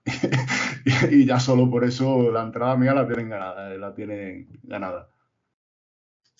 Ángel, Eh, pues a ver, yo de las cuatro pelis que hemos nombrado, la que menos me llama a priori es Black Adam. Eh, no es un personaje que me interese demasiado. Creo que va a ser una película que va a ser a- hecha a medida de, de Rock, más que del personaje en sí. Igual que Aquaman, ¿eh? que Aquaman también está hecha a medida de Jason Momoa. Eh, pero bueno, que yo desde luego los cuatro productos, los, las cuatro pelis las iré a ver. Eh, de- la de Aquaman, pues yo aunque sea como la primera ya me conformo para entretenerme un buen rato porque me pareció muy entretenida. De Batman yo no tengo ningún prejuicio contra Pattinson, pese a sus crepúsculos y demás. Yo lo he visto en algunas películas independientes y creo que es un pedazo de actor. Y lo ha demostrado en algunas pelis independientes. Y Matt Reeves es un director que a mí me ofrece muchísima confianza desde lo que hizo con, con El planeta de los simios y demás. Con lo cual, en estas películas no tengo ningún problema. Con Flash, eh, Ezra Miller, a ver, el personaje de Flash que salió en la Liga de la Justicia de George Whedon era patético. El personaje que salió en la Liga de Zack Snyder le dio una profundidad y un toque con sus poderes, el hecho de poder echar el tiempo hacia atrás. Eh, otra cosa es que el tío es un poco payasete y el personaje de Barrial no tiene de Barrial en nada, ¿no? Pero yo creo que salió ganando en definición con Zack Snyder. Y la, película, pues yo creo que también lo tiene complicado, ¿eh? Porque si va a arreglar, sí, el tema de la salchicha de Flash tuvo su, tuvo su tela, pero yo creo que si va a arreglar el, el, el DCU y va a olvidar el Snyder verso y demás, va a tener, va a sufrir las iras de muchos. Con lo cual es una película que lo tiene difícil por un lado. Por otro lado, puede ser que lo arregle y a los que no somos 100% de Snyder o no nos acaba de gustar su tal, nos entusiasme. El tráiler era acojonante y ver a Michael Keaton como Batman va a ser un, yo creo que un orgasmo colectivo, sobre todo para los que hemos visto esas pelis ¿no? de Batman y nos encantan. Con lo cual, yo realmente la que más ganas tengo de ver es Flash y después Batman. Sin duda son dos pelis que me apetecen muchísimo y a partir de ahí pues el resto ya veremos. Que es una de las cosas que cuando hablábamos de DC Fandom se echó de menos, ¿no? Más proyectos, más... Aunque yo creo que es que DC no lo tiene claro porque con el pitote que tiene dentro ella misma ahora, que si cambios de directivos y demás, no saben, lo que, no saben por dónde tirar. Pero yo ya te digo, eh, Flash y, Batman son las, para mí, las dos del año 2022 que, que me apetecen más, sin duda. José. A ver, a mí llámame masoca, pero es que a mí a priori todas las películas de superhéroes me llaman la atención. Mm. Entonces, bueno, que no hemos visto hasta Aves de Presa la emancipación de, Harley Quinn. De Harley Quinn, que eso es un. Eh, que, tiene sus amantes de película. Por ejemplo, Jorge, que no está con nosotros hoy, eh, la defiende a capa y espada. Pero bueno, es que cada uno tenemos eh, nuestro gusto. Lo que tú quieras. Pero chicos, a nosotros no nos gusta. que yo la, vi en el, yo la vi en el cine y encima me pusieron una sala de esas que se supone que ahí están a los de la estampita, de esas salas inmersivas, y, pagué por eso y pagué tres o cuatro euros más todavía con Harley Quinn. Y también la, también la vi, también la vi. pues nosotros en cine no, pero ya sabíamos que no íbamos a ir a verla. No, no, no. La, hemos visto, pero en casa. Mm, que, bueno, que lo he dicho, que a mí me llaman todas las atención. Yo espero con muchísimas ganas eh, Blajada. Eh, creo que, que, va a ser, como decía José, eh, que va a ser un pelotazo. Eh, además, empezar a introducir a, a, la JSA creo que es un puntazo. Solamente por el, las fotos que he visto tras el rodaje de. Se me ha ido el nombre de Pierre Brosnan con. No, Pierre Brosnan, Sí, Ese es Doctor Fate. Eh, como Doctor Destino. Doctor Destino. Yo ya tiene como. No sé quién lo ha dicho, tienen mi entrada pagada. O sea, esa va de cabeza. Batman si en realidad lo que va a representar es el año 1 o el año 2, ¿eh? como así parece, y, se asemeja a los cómics mm, para adelante también. El otro día, cuando Jesús seguía diciendo que no le gustaba, le pusimos eh, unos eh, el ejemplo del pingüino. Del pingüino, por ejemplo, que, que, él dice que no ve al pingüino, pero es que le pusimos un fotograma de, de Colin Farrell mm, caracterizado como un pingüino y una escena del cómic que es que es clavado. Es igual. Clavado. Luego, eh, Selina eh, Kyle también es una eh, calca de, esa, de esa Catwoman. Que quizás lo que menos. perdón, de Zoe Kravitz, que, que quizás lo que más sea diferente es Jay Gordon, que es negro. Bueno, pues vale, no pasa nada. licencia creativa. Pero la película, si la adaptación va a ser del año 1, año 2, perfecto. Bueno, pero eh, Wayne, no me digáis que está chupado. A ver, yo tengo. Eh, la, suerte que tengo es que ah, no he visto Crepúsculo. Entonces, no, les. La, la tuve que ver por desgracia. y no una, de... una saga de tres, cuatro películas que ni siquiera yo las he visto. pero yo creo, yo creo que más que, más que por Crepúsculo. Yo creo que más que por Crepúsculo es porque buen actor es, porque tiene películas súper buenas. Pero no puede ser Batman una persona con ese físico, por lo menos en año uno, mira, si luego yo que sé, a lo mejor el tío se pone petado, pero es como si no ponen a Pattison de Superman, parecería el Superman de... ¿Sabes? Sí, sí. De, de Flashpoint, eh, recién salido de la, de la cueva. Bueno, En Romita Junior. eh, yo ya te digo que a mí por el momento me tiene bastante convencido. Y, y luego cuando faltaba, ah, de, de- de Flash, de Flash y de Flash, eh, es, lo que he dicho siempre, que de Flash tiene que ser el reinicio del, del DCEU, por narices. Yo creo que a mí me llama más la atención por eso. Eh, Mm, Creo, ¿eh? a, a- a lo mejor... Más que eh, ver a Keaton con eh, el traje de Batman sí, otra pero, vez, ver a Sasha Calle como Supergirl, creo que es a ver ya si se reinicia y tenemos una constante de serie, de películas, perdón, que tenga un hilo conductor, que tenga un de, universo. que- Flash tiene estilo de regreso al futuro. A ver, el único, el único problema, eh, el único problema que yo creo que va a tener de Flash, y seguramente casi todos vayan a coincidir conmigo, es las expectativas que tenemos todos con esta película. Que sea ese posible reinicio del DCU, que luego no lo sea y sea una adaptación sui generis de Flashpoint, que sirva de inicio a otros proyectos, como por ejemplo se decía de Supergirl, que se iba a hacer una serie Sí. con Sasa Calle para HBO más. Entonces, bueno, eh, veremos a ver. Pero yo le tengo muchas ganas si es cierto que va a servir como reinicio de ese DCEU, ¿no? Y, y Aquaman, a ver cómo la enfocan. La- a mí la Sí, sí, primera. que como la primera, a yo mí la primera, todos de acuerdo, que eh, si tiene el mismo enfoque de la primera mm, Claro, no, de la primera película. Yo os digo que hasta que vi Shazam, a mí Aquaman me parecía la mejor película de, del DCEU. Totalmente de acuerdo. Shazam, también es otro proyecto que no mm, creo que no sé, que no hubo ningún material. Sí, uh, sí, hubo imágenes de Lucy Liu y de, Sí, y de pero- la otra. De la otra Sí, hubo, hubo algunas imágenes que también se vio la familia, el nuevo traje que, que, bueno, Todavía no lo había, mencionado, pero sí es verdad, sí. que ya se había visto en, en alguna foto el nuevo traje y tal, ¿no? Y, y creo que, que puede ser puede ser interesante, ¿eh? Y la, la película, la primera de Shazam fue una película divertida. sí. No fue nada del otro mundo, eh, no fue una, no le, no tuvo una profundidad que por otro lado se agradece, ¿no? Que la No, pura pero, a- diversión de vez en Ángel, cuando. Ángel, pero como hemos hablado muchas veces, yo creo que la de Shazam es una película eh, para contar el origen. de- efectivamente eh, perfecta de origen de un personaje.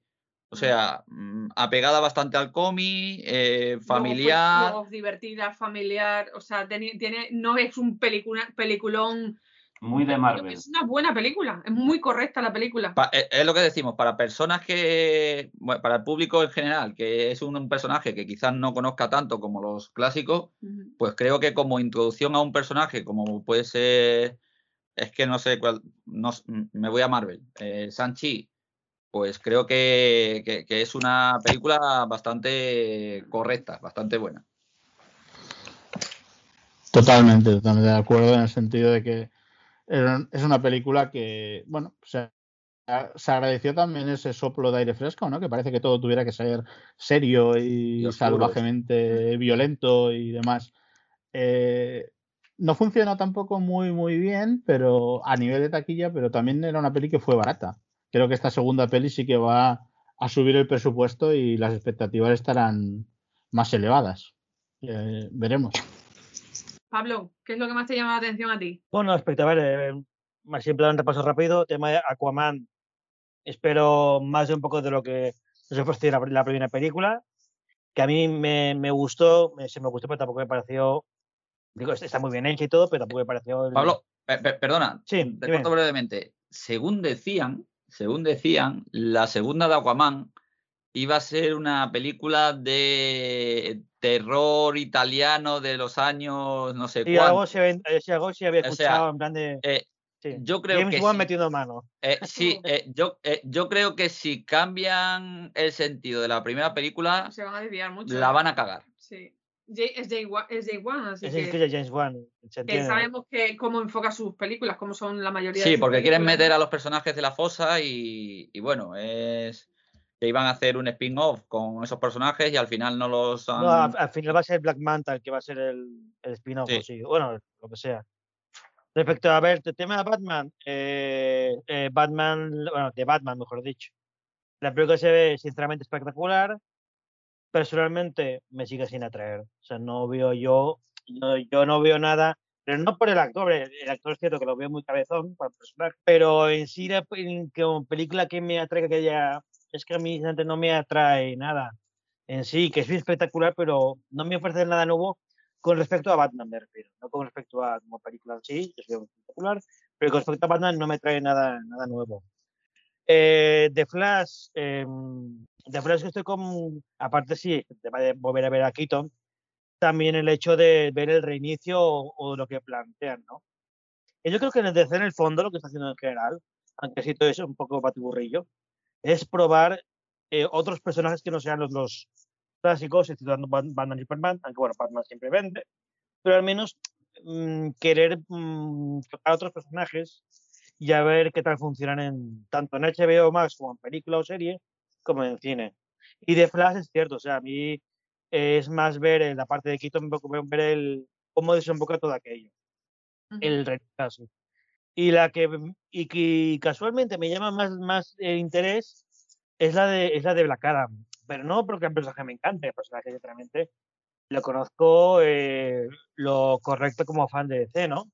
Pero que el hecho que sea de rock, el hecho que además que presenten a la, a la sociedad la justicia y todo esto eh, me atrae mucho y estando de rock me da a mí que puede ser el, no sé si quizá un poco, eh, soy un poco eh, suicida al decir esto, pero pues el, may- el mayor taquillazo de la historia de DC. Estando de rock metido, porque de rock es un revienta taquillas. Y a ver, y, y teniendo en Sí, cuenta lo que puedo hacer hombre Además, metido eh, ahí. además, que por cierto, eh, salvando las distancias, en cuanto a promoción de sus películas, es el Santiago Seguro americano. O sea, eso. Sí, por eso te digo que entre que eso, que es de rock, lo que puedo hacer. Bueno, ya- habéis visto el mini teaser que era lo que mostró, que la gente se quedó flipando lo que aquello. Em, luego, como luego que sea más adaptada de rock o al personaje o, al actor, bueno, yo creo que, que sí, que sea más adaptada al, obviamente a, la, The Rock, pero yo creo que sinceramente que The Rock se ha metido muy de fondo en el personaje y en la historia como para, como para que sea una película de, de DC Comics y no tanto una película más de The Rock. Creo, no sé, creo yo, porque tiempo ha tenido de estudiarse el personaje. Y bueno, sí, obviamente, ver a Pierce Brosnan como el Doctor Destino, pues es un puntazo. Y además, y yo como además fans de, de James Bond, ver a otros actores de James Bond en, en, en DC, pues mola mucho. Ya se vio a George Lazenby como Jorel en Superboy, veo ahora a Timothy Dalton como el jefe en Doom Patrol y ahora veré a Pierce Brosnan como el Doctor Destino en, En Black Adam, con lo que, oye, eh, pues sinceramente te digo, quizá la que más me llama es Black Adam, pero por todo lo que conlleva, por el pelotazo, por el de Rock y por la, la justicia. Y luego de Flash, pues por lo otro. Nacho, que habías levantado la mano, ¿quieres decir algo? Y ya terminamos con los proyectos de DC en la fandom y nos metemos con otro tema, ¿vale? No. Sí, no, eh, no. A ver, sí, no, decía que, eh, bueno, pues que Black Adam está claro que con, con The Rock va a ser un, un pepinazo de los grandes en taquilla, va a arrasar por donde quiera que, proyecten la película.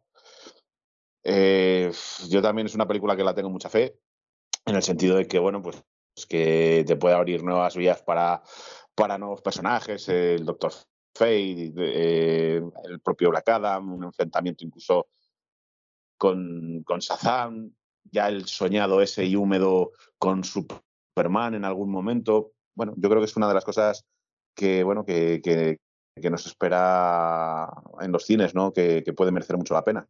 Bueno, pues sí. Ah, Pablo, ¿quieres añadir algo? Adelante. Sí, no, una última cosita respecto a lo que me ha comentado Nacho. Ha comentado un productor de DC, no sé quién es ahora, per- perdonad, que dijo que le gustaría ver un enfrentamiento entre Wonder Woman y Black Adam, que lo, que lo leí. Pero solo ha dicho Dwayne Johnson, ¿no? No, no, lo dijo un productor, no, no sé de, de- a un productor metido, no sé si era de DC o de la Sí. sí. Eh, Dwayne Johnson lo que ha dicho que le gustaría Sí, hacer un, crossover entre, entre Black Adam, Wonder Woman y Sí, Deadpool. porque como son los tres protagonistas, Ah, no, bueno, eh, no, Ryan yo- yo- Reynolds, Gal Gadot y ah, bueno, el yo- de sí. Red Notice, Yo lo que había leído era un enfrentamiento entre Wonder Woman y, y Black Adam. Y esto, bueno, no sé, había hubo una entrevista que le hicieron en, en tal. Sí, José, adelante. Sí, yo lo que eché de menos es que no dijeron nada sobre el proyecto de Green Lantern, de la serie de Green Lantern, que es una de las que más ganas le tengo y se sabe poquísimo. Y me hubiera gustado que, que hubieran echado algo sobre ese tema. ¿Eh? Opino Pues- igual. Y bueno, sobre los trailers, de afán de los vistazos que vimos, eh, yo es que lo flipé con todos. O sea, yo terminé súper emocionadísimo. Además, de, de menos a más. Porque lo de Black Adam se veía de lujo. Sobre todo con el tema este de la, de la escena del principio cuando convierte a una persona humana en un simple esqueleto a base de dos rayos. Eh, luego siguió The Flash, sí, The Flash fue el segundo, que fua, pinta muchísimo mejor de lo que parecía al principio. O sea, pinta peliculón de los gordos. Y bueno, de Batman, ya que te voy a decir, el, el trailer de, de Batman, el nuevo, eso fue una auténtica bestialidad. O sea, creo que fue el momento top de la noche. Pues esto es lo que hubo en la fandom. No sé si queréis añadir algo más. Nos podríamos extender muchísimo más sobre cada película, pero yo creo que vamos a cortar y vamos con un tema bastante que trae cola. Nos vamos del cine, nos vamos directamente al cómic y vamos a hablar de que en el número 5 de Superman eh, Son of Kal-El de, noviembre, es decir, que es el próximo número que sale en Estados Unidos, Tom Taylor y es del Tom- de Tom Taylor y, y John Tim. Vamos a ver a John Kent salir del, del armario, puesto que se ha declarado el hijo de Superman como bisexual. El guionista, que es Tom Taylor, como he dicho, lo anunció coincidiendo con el día de la salida del armario, o sea que no dan puntadas sin hilo. Y esto, amigos, pues ha generado una controversia y una polémica en redes sociales que yo de verdad a día de hoy me pregunto cómo puede haber gente toda- que se preocupe por la sexualidad de otra persona. Y ya no hablo de las personas normales como vosotros, como yo, es que estamos hablando de un personaje de cómic.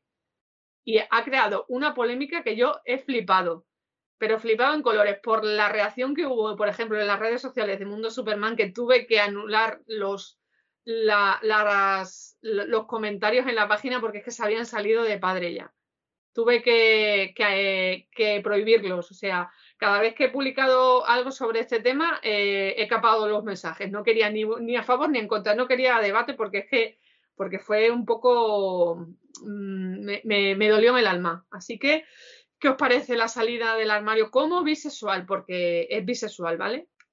¿Quién empieza?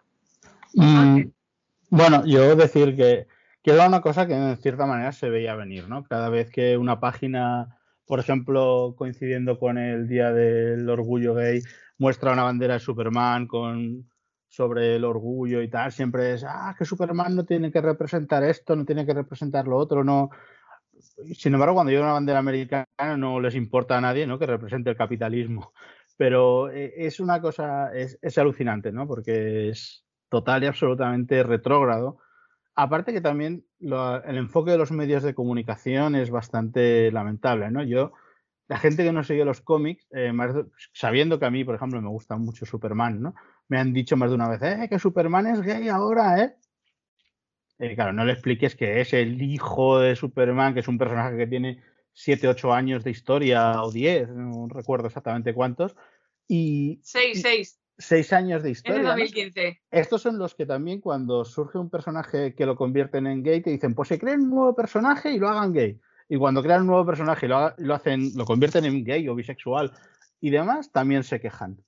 Con lo cual llega un momento en el que dices, hostia, tú, eh, somos un, no, no un país, ¿no? Sino un mundo de, de- de- de deficientes mentales en este sentido Totalmente.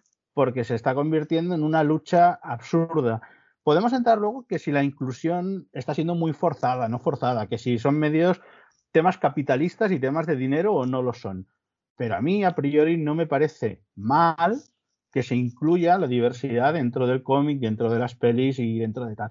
Porque si cogemos, por ejemplo, a un personaje de la competencia como Spider-Man, en los cómics de, de Stan Lee y Ditko, eh, Spider-Man va a un instituto donde todos son blancos y todos son rubios y todos son guapos, la mayoría, ¿no? Y hoy en día eso es imposible, con lo cual Spider-Man hoy en día va a un instituto donde hay un montón de personas de diferentes razas y no se ha analizado mucho la sexualidad, pero supongo que también en algún momento saldrá. Con lo cual es absurdo plantearnos que, hoy en día no existan personajes gays, no, no haya personajes que se les cambie el color, siempre que no represente. Evidentemente, por ejemplo, eh, Power Man, Luke Cage no puede ser blanco porque representa un tiempo y tiene un mensaje detrás, pero otros personajes realmente no importan. Y el escándalo que se monta, la verdad es que es, mm, para mí, es total y absolutamente lamentable. A mí me pareció más lamentable que a Jonathan Kent se le hiciera crecer por arte de magia porque Bendy se lo quería sacar de encima, que no que ahora lo conviertan en un personaje, en un personaje bisexual. Me parece un debate muy retrógrado y muy antiguo y, y seguramente alguno que luego escuche este podcast dirá, este gilipollas está diciendo que tal cosa, pero Superman no puede ser gay. Y ahí se quedará todo, ¿no? Y no hay más. Y, es lo que, lo que pienso, que vivimos en un mundo que, no, debe, no deberían pasar estas cosas y no deberían criticarse. Por ejemplo, la serie Batwoman, el 90% de las críticas que tiene, sea mejor o peor la serie, pero es porque el personaje es una lesbiana, cuando en el cómic ya era lesbiana. Pero sin embargo, si uno se coge Internet Movie Database, las críticas de los usuarios, todos, un 90% son críticas porque el personaje es homosexual, lo cual es absolutamente ridículo. Sí. Ángel, me voy al tema súper reciente, o sea, de hoy mismo, de ayer. Las críticas negativas que está teniendo Eternals. En gran parte viene porque introducen a la primera pareja gay del universo Marvel. O sea, cuando no las introducían era malo porque Marvel era homófoba, no introducía parejas gay y ahora que los introduce las valoras negativamente. Eh, es que es el perro del hortelano, ni comen ni dejan comer. Es decir, tienen sus estándares y, ya está. Es un tema que ya hemos hablado muchísimas veces, que cambiar a lo mejor a personajes clásicos de toda la vida es eh, una cosa muy complicada porque tienen 80, 60, 50 años de historia eh, pero un personaje que es una pizarra en blanco, como puede ser John Kane, tiene seis eh, años de historia. que tiene seis años de historia y que tú le puedes llevar por el camino que quieras, además le pondrán bisexual porque si llega el siguiente guionista y no le gusta que sea bisexual, pues le pondrá una pareja femenina. Es decir, eh, es lo mismo que está pasando también con, con Tim Drake, con el tercer Robin, en la serie de Batman Urban Legends, me parece que se llama la serie que también la han hecho bisexual ahora y está descubriendo su sexualidad, ¿vale?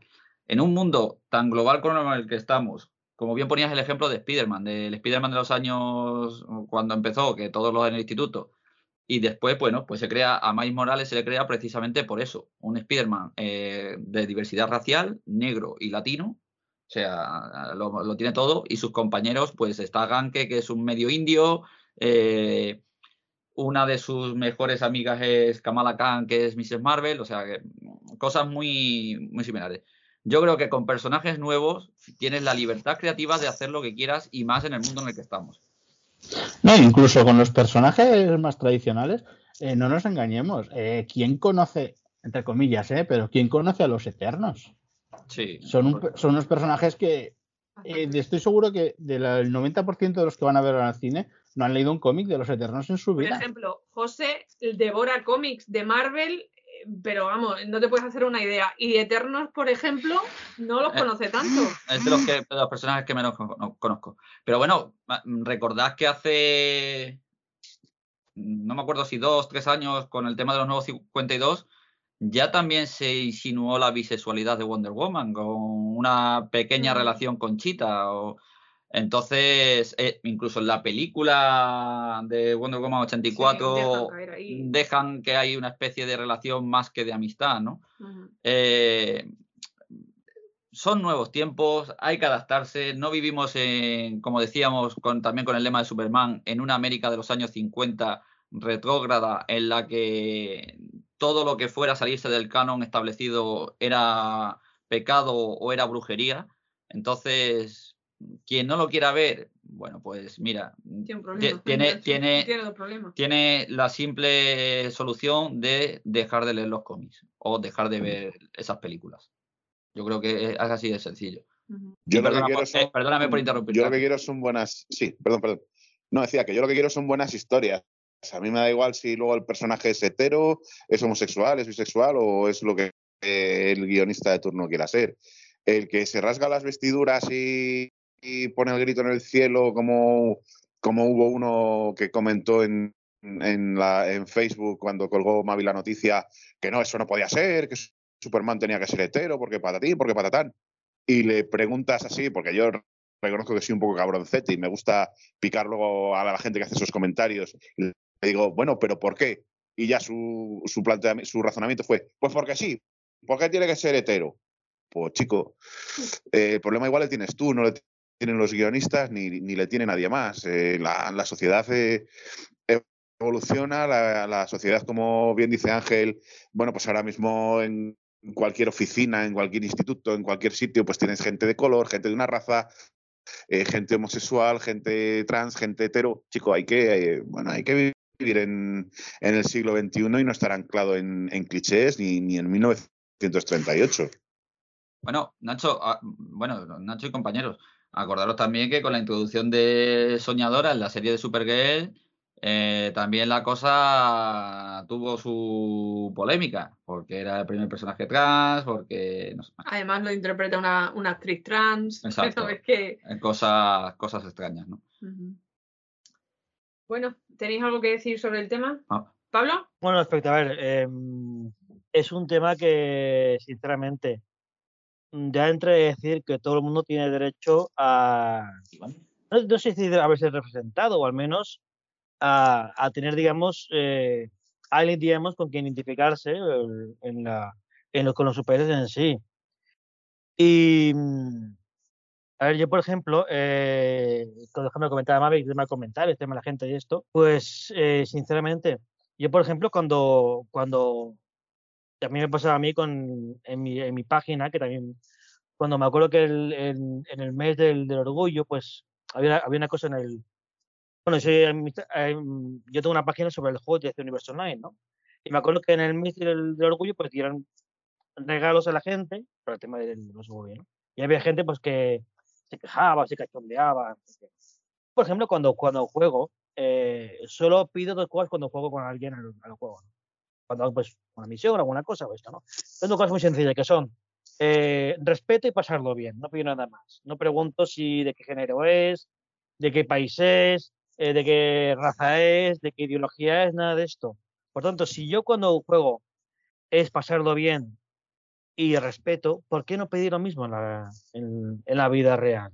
¿Por qué no digamos, eh, y a la gente que, le molesta es que eh, las cosas se tienen que hacer en la privacidad? Es que sé que, bueno, pues se cae privacidad, pues nada, pues, pues que todas las relaciones a todas sean privacidad.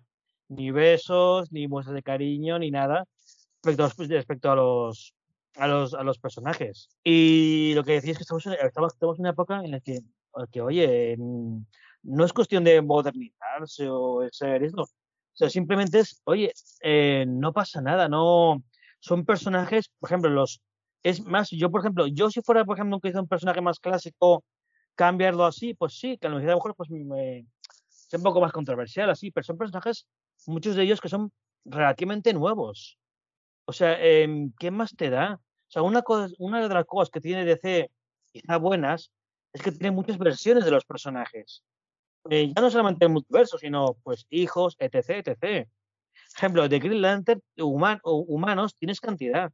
Que alguno de ellos eh, sea pues o negro, musulmán, homosexual, esto, pues oye, eh, tienes a otros también que no lo son. Y no pasa absolutamente nada. Hay muchísima variedad de personajes tío, con DC. Que además yo pienso que un personaje nuevo, que, que sea bisexual, me da igual, como sea, lo que sea, si tiene eh, en sí luego una buena historia, o, una, o incluso, incluso personajes nuevos que no tengas que, que, que puedas prescindir de lo antiguo, sino que puedas crear nuevas historias, nuevos personajes, eso, el de esto, pues incluso es mejor todavía, porque en el fondo estás creando nuevos personajes y eh, yo qué sé, pues John Kane eh, no tiene que depender ni del ex Luthor, ni de Lois Lane, ni etc, etc, sino que puede depender de Jane Nakamura, de otro nuevo villano, etc, pues oye, pues, y puedes crear un nuevo personaje, pues maravilloso, y los, y los que vengan, es que, digo, eh, son nuevos personajes, déjalos crecer y Pablo, se molestan, luego vendrá Pablo. una crisis, cambiaré todo y ya está.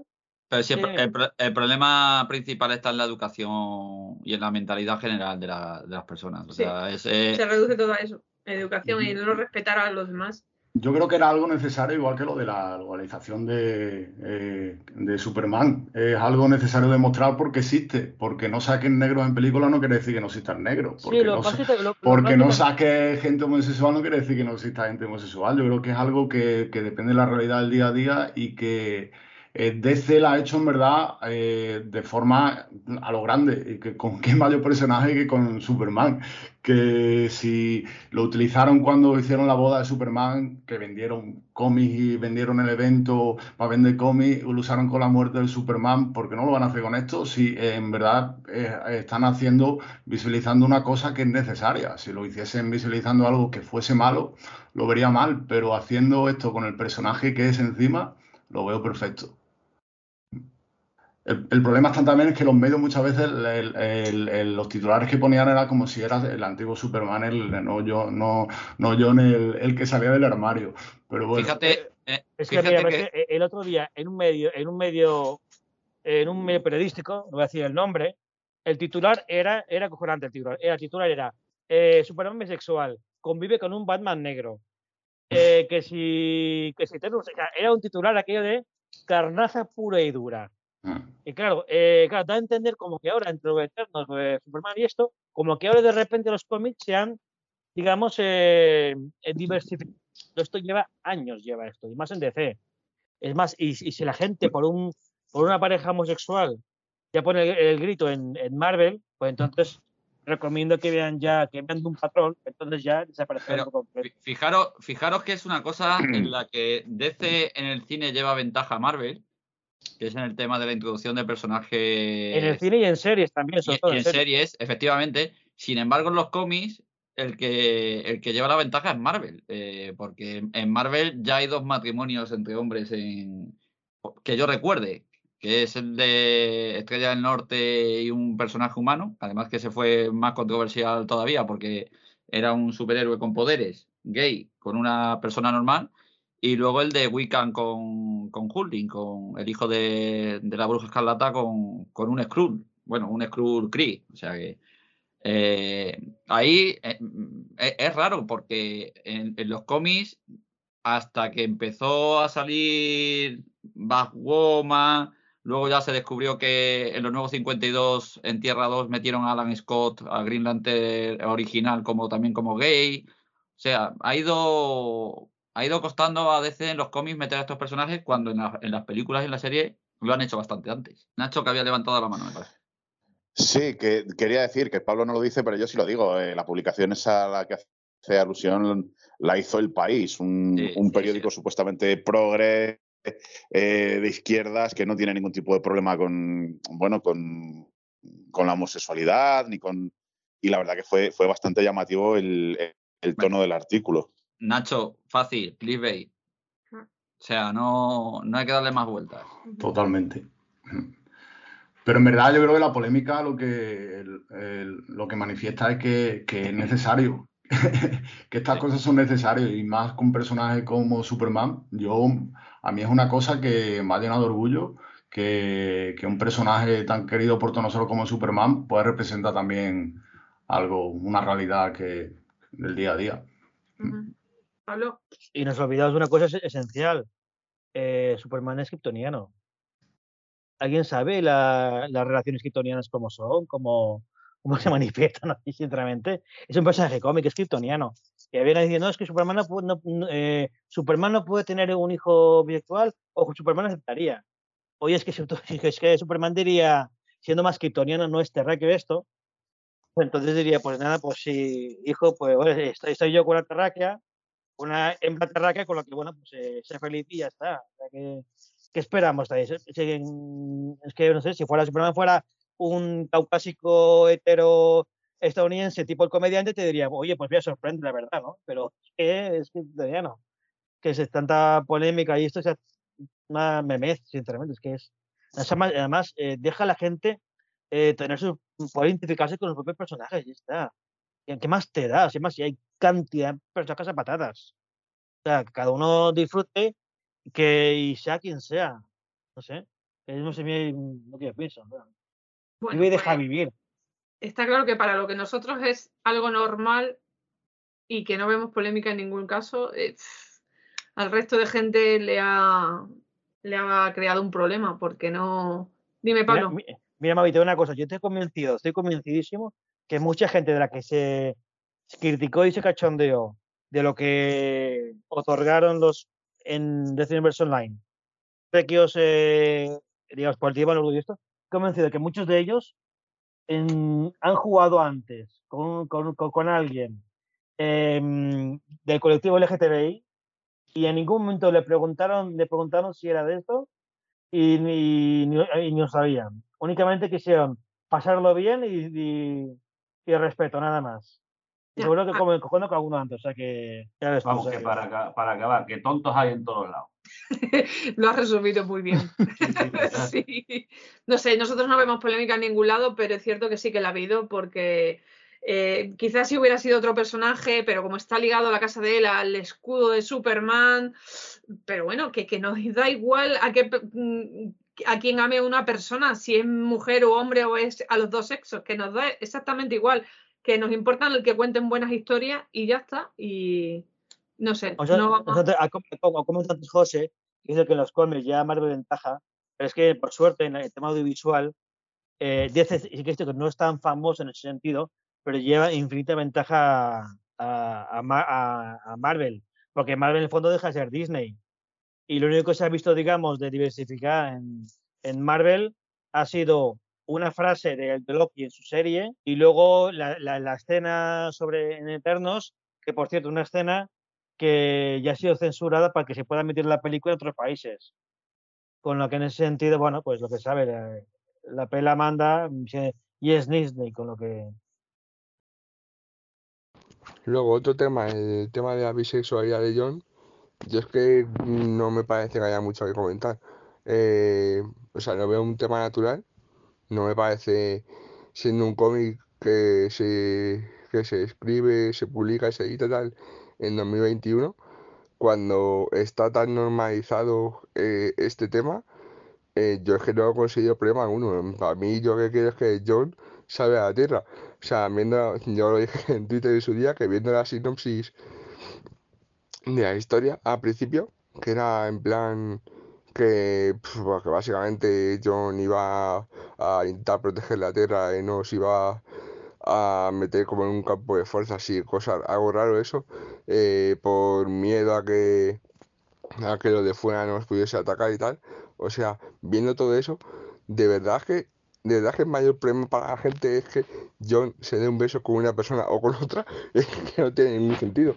Además, es que lo que se vio el primer vistazo en la escena y tal, eh, a mí me recuerda mucho al tema del Hail Hydra del Capitán América. O sea, eh, toda la gente, joder, que cómo puede Capitán América hacer esto, joder, que cómo puede John besarse con otro chico. Yo lo primero que pensé que dije, mira, de lo bonito que está dibujado, o sea, tiene un dibujo tan bonito que yo quiero más de esto, o sea, me da- no me importa nada más, que se bese como, que, como si se quiere besar con una pared, o sea, es que me da igual, o sea, mientras lo sigan dibujando así de bonito, por mí encantado. Así va todo. Nosotros vamos a cerrar este círculo de controversia porque para nosotros no lo es. Nosotros vamos a disfrutar de John igual. Mm, Ame a una mujer, ame a un hombre, nos da exactamente igual. No nos vamos a ir muy lejos. Casi me saco un ojo con el boli. No sé si lo habéis visto, pero me he clavado el, me lo he clavado aquí. Eh, vamos a seguir con el cómic. Eh, por lo visto, se está planeando volver a matar a Superman. Ha salido una noticia, no es oficial ni mucho menos, pero por las pistas que se han ido dejando en cómics, todo apunta a ello. Y más si recordamos que está próximo el 30 aniversario del comicazo de la muerte de Superman. Ya sabemos que John Kent ha cogido la capa de su padre y ahora es el Superman oficial. Y poco a poco se está relegando a, a Clark Kent, Kal-El, a un segundo plano. Y todo parece indicar que va a volver a morir. ¿Qué os parece? 30 años del traje negro ya, ¿eh? Bueno, quizás un poquito menos del original, sí, 30 años. Lo fijo. Eh, publiqué la noticia ayer en Facebook y la verdad que todos los mensajes que había eran un poco otra vez, otra vez, a ver, que tampoco, a ver, sí que ha muerto Superman en los cómics varias veces, he estado leyendo y tal y salen 15 o por ahí en cómics no tan conocidos, pero bueno, Ha, muerto más veces que, Go- que Goku. Es que eh, dice. Acordaros, acordaros que cuando se habló de. Eh, ahora, de, ahora, eh, ahora ha sido Infinity Frontier y Futuro State, pero acordaros que la idea era anterior a este, a este mega evento, era genera- Generaciones, se llamaba, me parece, el evento que tenían planeado hacer, que la idea era eso, era quitar los personajes clásicos y Sí. que otros cogieran sus, sus trajes, ¿no? Es lo, o 5G, sí, efectivamente, no me recordaba el nombre. Pero que más o menos también lo que se hizo en Infinite, en Infinite Frontier y ahora también se está haciendo. Ya tenemos a un nuevo Superman, también tenemos a un hijo de Lucius Fox que es el nuevo Batman, además una con nueva serie... Wonder Woman también. Tenemos a Yara Flor, que es Wonder Woman. También, cierto, parece que el año que viene, que creo que es el. No sé qué aniversario de Wonder Woman. No, sé es este año. O este año Ha sido 2020. Sí, bueno, pero eh, para el año que viene también se va a preparar una, un macro evento que relaciona todas las Amazonas y Wonder Woman también para cambiar ahí historias. También mataron a Wonder Woman Mm. hace poco, o sea que. Es que es ley natural en los cómics, más que nada para luego recuperar al personaje y crear nuevas historias. O sea, lo hemos visto ya multitud de veces. Entonces, no te tiene que extrañar. Que a lo mejor esta vez, en lugar de estar muerto Superman durante tres meses, está durante año y medio porque está John. Pues igual. Pues mira, quizás. Yo lo que más he leído en las redes sociales, hablo de las redes sociales de Mundo Superman, ¿vale? Es que si son, están cort- los dos editores de, o guionistas de DC están cortos de idea, que vaya capacidad creativa, que cuando la capacidad creativa desciende eh, se vuelven a repetir fórmulas antiguas. Solamente te tienes que fijar en el cine que actualmente casi, casi todos son remake. Mm. O, o sextas partes o. Pablo, No, Jesús No. A ver, no, pero perdón, Jesús, Jesús se ha levantado Jesús. Jesús. Yo lo que me refiero es que esto del tema de la muerte de Superman, yo creo que esto lo han sacado más que nada para quitarse del medio o a Superman o a John. Uno de esos dos. Está claro Pero- que padre e hijo, para convivir, no van a convivir mucho tiempo. Pero a mí no me cabe en la creo que cabeza que, quieren- de la que- que no me cabe en la cabeza que se quieran quitar a Superman. Mm, Ya se lo han quitado muchas veces y se lo van a volver otra vez a quitar. Si es que esto, es, esto es, es así. Con ellos es así. No van a dejar el personaje que viva eternamente. Aquí hay que matarlo y punto. Y si no se mata a uno, se mata a otro. La cuestión es que los dos Supermanes no pueden estar. Yo creo que vas así. No sé Yo estoy de acuerdo, estoy de acuerdo con Jesús que, que dos Superman no pueden convivir. Eso se vio ya en, en los New 52, cuando estaba el Superman clásico de toda la vida y estaba, estaba el New 52, ¿no? Eh, yo creo que em, a Superman, tal y como le conocemos, pues con la excusa de matarle, le van a tener eh, bueno, pues una temporada de bueno, pues, eh, un año, año y medio, dos, el tiempo que se le pueda dar de, vida a John para ver cómo funciona como Superman. Y si luego, por lo que sea, pues el personaje no cuaja, no, no tiene el tirón de ventas que pueda tener el padre, pues eh, bueno, pues se le va a resucitar, va a haber ahí un evento que va a, otra vez a petarlo de, ventas con la resurrección nuevamente de Superman, un- una mega historia. Y, y eso yo creo que es la, la jugada, la jugada estratégica que, que tienen prevista, coincidiendo con el 30 aniversario de, de la primera muerte de Superman, ¿no? Pero vamos, mm, dos Supermanes ya se ha visto que, eh, que nunca, nunca han podido convivir porque siempre se cargan al, al último o, o al más frágil, como lo quieras llamar. Eh, coincido plenamente tanto con Jesús como con, con Nacho. Y es cierto, a ver, em, el, eh, ten en cuenta cómo, este, cómo está todo, es de que no, pues, que no pueden convivir ninguno de los, de los dos em, Supermanes. Pero bueno, em, yo creo que es cierto, como comenta Nacho, que, y coincido con él, que quieren dar cierto margen a John Ken a ver qué tal, a, a- a- cosas como son, a ver qué, qué tal el tema de ventas va, a ver si vende bien John Ken, porque las cosas como son, eh, esto no, un superhéroe no, no vende por su género, por su cultura, por su ideología, por su raza, vende por su historia. Si tiene una buena historia detrás, venderá genial. Si no tiene una buena historia, pues al final se lo acabarán reconvirtiendo, haciendo lo que sea. Y sí, tendrán a Superman el- congelado durante un, pues un buen tiempo, pero oye, las cosas como son. Esto va de crisis. Que cuando quieran de, a Superman de nuevo, toma Crisis de nuevo, toma Resurrección o toma TC, o sea que nadie se escandalice. Que esto va, va que esto va, son cómics, esto va así. Que puede haber un poco de falta de ideas, sí, puede haber un poco de falta de ideas. Pero bueno, que esos son cómics que se van reciclando y que cuando pase algo, pues crees que te crió y, y empezar de nuevo y buscar, sobre todo, sobre todo lo que yo, yo digo, yo creo que es más tema de fondo de historias. Si vende bien el personaje como historia de fondo, pues se lo quedarán. Si no vende bien, pues traerán al, al padre o, o vuelta a empezar. Mm, yo quería, quería decir que, de hecho, si nos fijamos, eh, se ha evitado bastante la convivencia de John y, y Superman desde que Bendis lo hizo crecer, como he dicho antes, ¿no? Se le mandó al futuro con la Legión, eh, se le ha traído, pero entonces ahora Superman parece estar en mundo guerra eh, y está fuera de la Tierra, que a mí este Superman no me funciona nada. De hecho, a mí Superman me funciona con, con Lois, con Perry White, con Jimmy, con, como Clark Kent. Ya la pena es también el tema de la identidad, que a mí no me convence tampoco, pero me funciona más en un entorno ter- terrenal. Yo creo que esto es un ejercicio de, bueno, también de prueba, eh, ensayo-error, ¿no? De Si John vende un tiempo, pues seguirá siendo Superman, eh, Superman estará en otro sitio o lo matarán para hacer un mega evento, porque hoy en día los cómics funcionan a base de mega eventos y acontecimientos eh, que lo que antes era una crisis en tierras infinitas, que era una vez cada muchísimos años, ahora hay una crisis o un evento cada, cada seis meses, que acaba aburriendo, o por lo menos a mí me acaba aburriendo en ese sentido. Eh, pero bueno, yo creo que es que sí, que puede ser, puede ser que una idea sea matarlo y volver en un, no sé, en seis meses, en un año, en tres.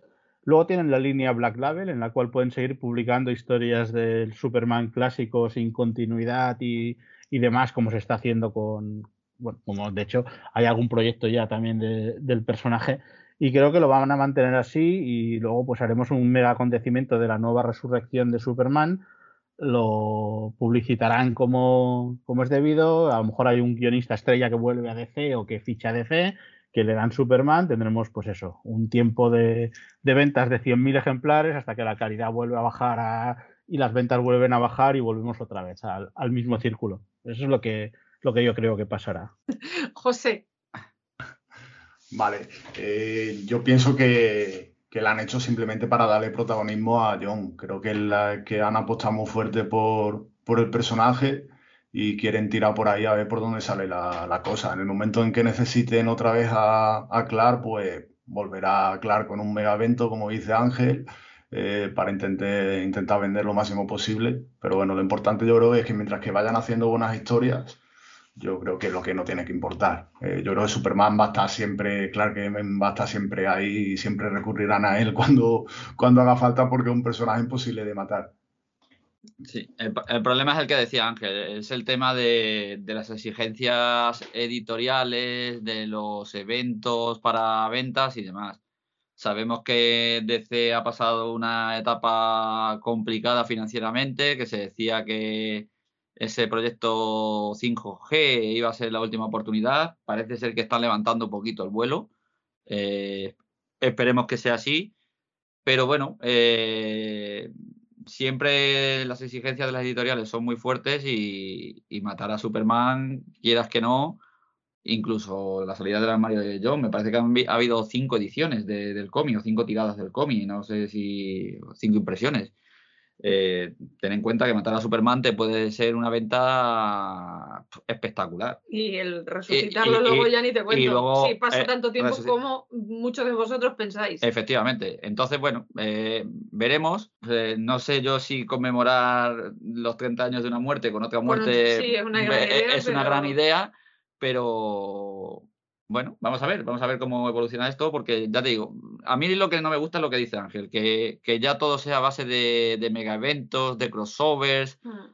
porque te quitan esa idea de que si, a ver, si yo solamente quiero leer la colección de Action Comics, ¿por qué me tengo que leer Action Comics? Me tengo que leer eh, Batman, me tengo que leer Superman y Batman, Mm. porque se crucen todos esos cómics, ¿no? Y mira que ya sabes tú que a mí lo de leer, mm, lo que me caiga, pero, pero para la gente que solamente, claro, El dinero es el eh, que manda. el, el dinero es el que manda. ¿no? Lamentablemente, es- en la sociedad que vivimos, el Eh, dinero. y mirad que ahora eh, tenemos las opciones de leer cómics en, en Dig- inte- digitalmente, en papel, eh, descargándolos en tu ebook y demás, ¿no? Mm, Los que somos coleccionistas y demás siempre nos gusta tener la sensación de, del papel en la mano.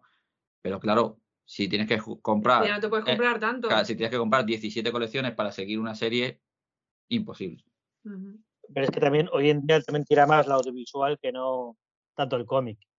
Ujú. Bueno, o eso yo hoy en día, hoy en día al menos. Tira más lo, lo que ves pantalla y esto que no tener que leerte. Pues quitaron. Ujú. Bueno, pues vamos, me iba a hacer, voy a hacer el chiste, vamos a enterrar este tema y vamos a seguir, soy así que vamos a hacer, me tenéis que creer.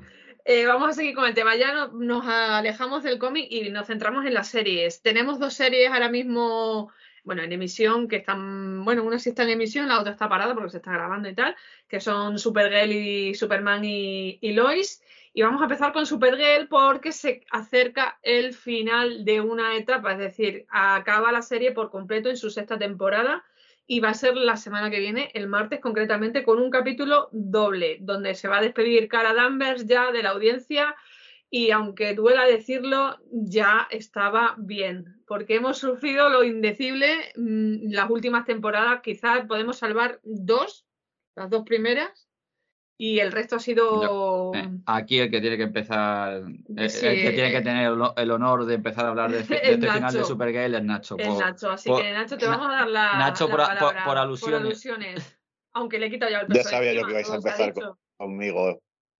Ya sabía yo que ibais a empezar conmigo. Estaba por la caja de Kleenex para. Mira, mira, Nacho, para secarme te- las eh, lágrimas. Nacho, te quito un peso de encima. Yo te voy a decir Sí, y que, yo coincido eh, con eh, José. que no, no me es está, tan mala como tú dices. no me está pareciendo tan mala la última temporada. O sea, es mala. Y yo te respondo lo de siempre: te va la Ya. marcha. Ya, ya. Sí, eh, eh, la serie Desde la tercera buena. temporada, desde la tercera temporada, cuando estuvo la trama de Reigns, la serie ha sido un disparate a partir de esa temporada.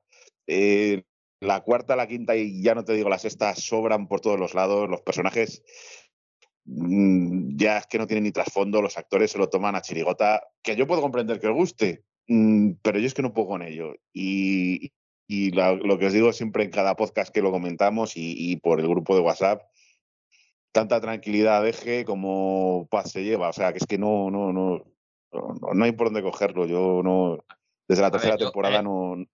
La, la verdad es que mm, hay personajes que no tienen ninguna evolución, que están para rellenar, para cubrir minutos. Pero bueno, es una serie que, que- que se deja ver. Mm, Ya te digo. Tú si- solo, tú solo tienes que ver que tengo una crisis existencial. Coño, me hago justiciero. Me hago una armadura, me hago un escudo y ya salgo ahí a pegarme de palos con todo el que pille. Bueno, pues no sé, igual en ese, eh, en ese país maravilloso donde sucede esa serie y demás, pues oye, igual sí es posible, pero vamos, a cualquiera que se lo digas, pues no, no le ve mucha lógica. Pero bueno. Yo creo que el problema de Supergirl, no sé si los compañeros estarán de acuerdo, es lo que hemos mencionado antes. Las temporadas deberían haber sido más cortas. Alargar temporadas a 22 episodios que ya no sabían por dónde llevar las tramas, creo que, que ha sido lo que le ha ido matando poco a poco a esa serie. Dinos, Ángel. Yo, a ver, yo coincido en el sentido de que la serie se ha alargado demasiado en cuanto a capítulos y no tanto temporadas, pero sí capítulos, y que, y que tiene el mal de casi todas las series de la Rowverso. Es que se llenan de personajes secundarios que te importan muy poco, que no empatizas con ellos y que llega un momento en que se hace que ver a Supergirl es casi un acontecimiento en su propia serie. O sea, yo el hecho de que a mí Melissa Ben- Benoist me parece una Supergirl increíble. O sea, me parece que es una encarnación muy buena, pero sin embargo es eso, que te encuentras con que la serie te llena de personajes y lo que decía es, ¿no? Que, que todo el mundo se hace justiciero, todo el mundo tiene superpoderes, todo el mundo es un héroe, todo el mundo tal. Y esta última temporada es que ya se llaman los superamigos, como en la serie aquella de Sí. animación de, de Hanna-Barbera, ¿no? Entonces dices, ostras, eh, es el mal de la Rowverso, ¿eh? porque en Flash pasa igual, que hay una serie un de personas. Hay, hay un, un equi- equipo. sí, hay un equipo donde Iris West es la jefa y la que más sabe cuando hay otros que tienen estudios y sin embargo ella es la jefa porque sí. Eh, pues aquí pasa lo mismo, aquí es eh, la hermana de Supergirl con sus problemas. Eh, Lina Luthor, que es para mí, junto a Melissa Benoist, de lo mejor.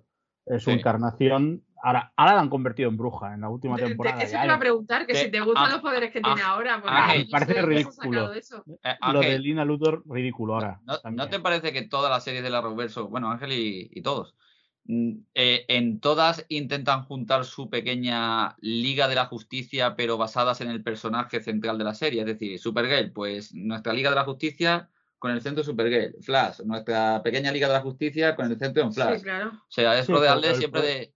El problema es que lo que tenías que hacer es coger a los personajes principales y montar tu Liga de la Justicia, como Ah, se insinuó en el final de Crisis, que habría una Liga de la Justicia con Black Lightning, Mm. eh, con, con varios personajes vitales dentro del, de, del Arrowverso, ¿no?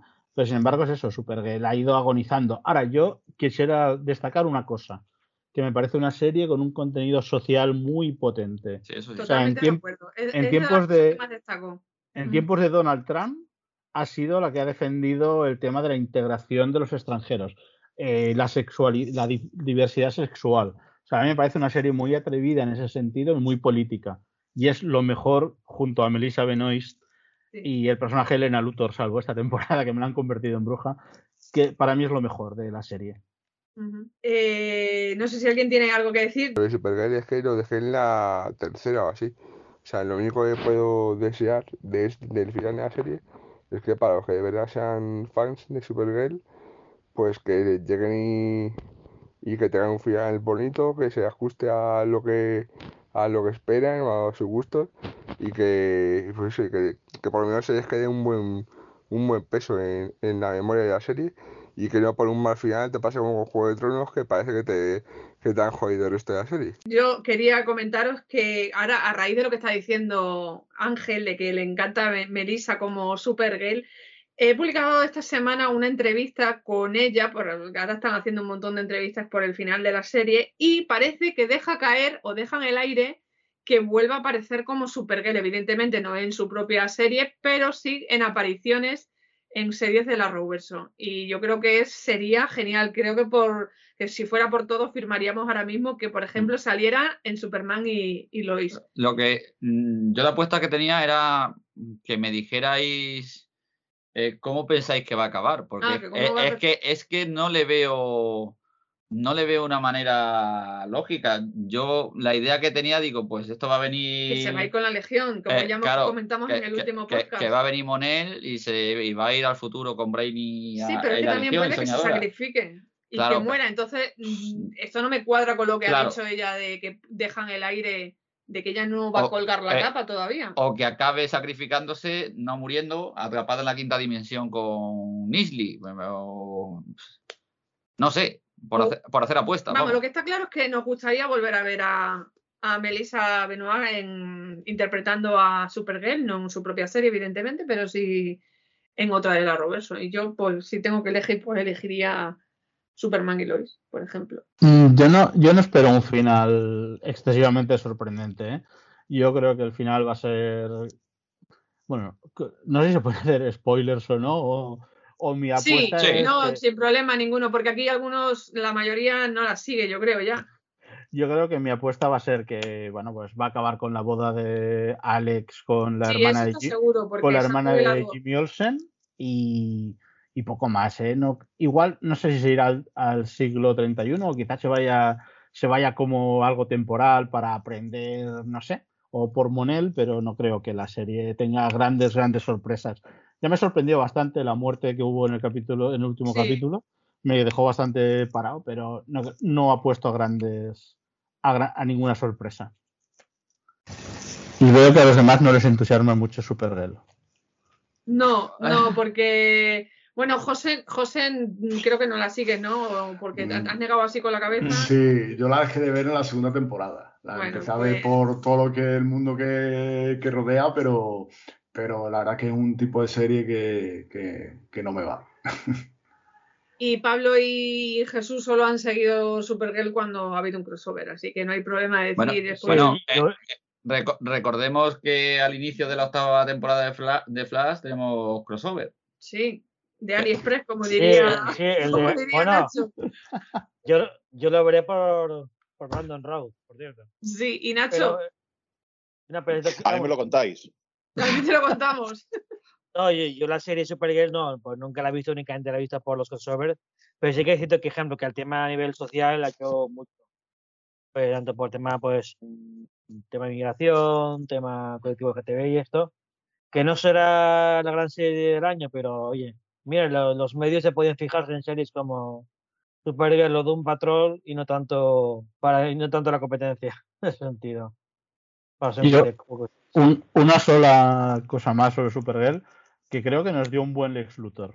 Creo que John Cryer, al que se criticó mucho a priori por su papel en Dos Hombres y Medio, ¿no? Cuando se escogió como Lex Luthor, parecía que iba a ser una cosa. Y sin embargo, su aparición hizo que, no sé qué temporada fue, la, la cuarta, subió en los capítulos donde apareció él como Lex Luthor. Y creo que es un buen personaje que me gustaría volver a ver en Lois y Clark también. Pues- Eh, eh, estoy totalmente de acuerdo contigo. Pues yo no, Y- no, no, no, sí. lo trago, de verdad. no Y fue, de y además, y además, y fue el película principal en, en Crisis en Tierras Infinitas, además. Pues yo Que no, se, enfre- hombre, que se enfrentó contra el tiene. Clark Kent de, de Tom Welling, me acuerdo. Bueno, y John Eh. Cryer, que fue el sobrino del ex Luthor en En Superman, Superman 4. 4. Sí, Sí. Superman cuatro. Bueno, pero yo es que creo que ese, e- es el Luthor, ese megalomaníaco sádico total que, que ta- tantas veces ha representado en los cómics. A mí sí me pega como, como ese el Luthor terriblemente malvado. Pues yo no, yo no, los- no me, no me, no, no me termina de gustar. Y encima ahora que tiene el lío amoroso este con Nisley, que ahora está enamorado, ¿qué te parece? Bueno, Y está mejor, pues es que y está está así- mejor ese, ese Luthor que no un Luthor tipo inventor de una red social, ¿no? Por ejemplo. Sí. Sí.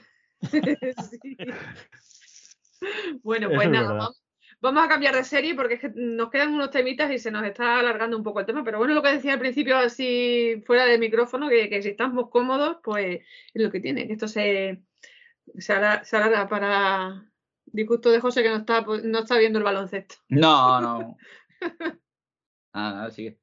Bueno, vamos a Superman y Lois, que ha habido tres novedades así en cuanto a casting y, y al villano de la temporada que viene.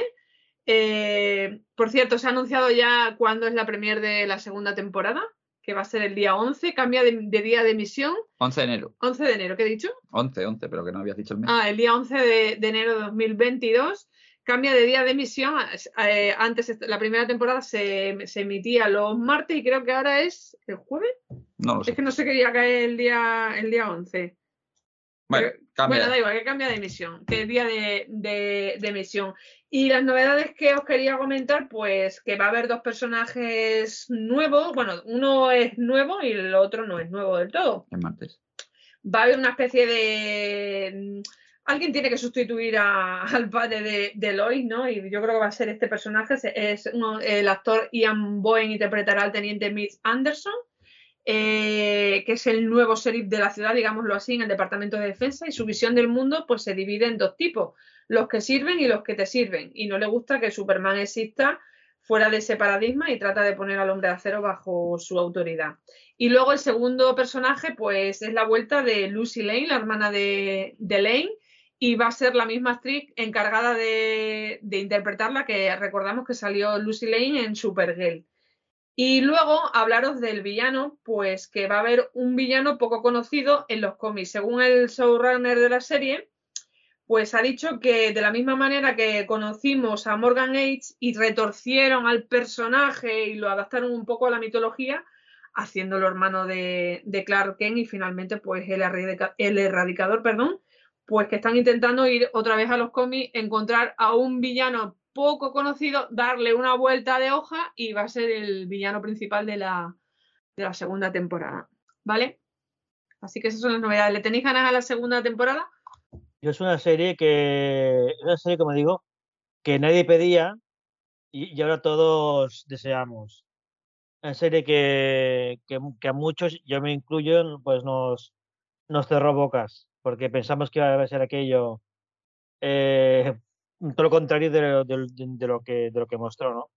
Y sí, sinceramente, tiene momentos de serie maravillosos. Como digo, yo suelo decir que, quizá no, no tiene el, ¿cómo decirlo?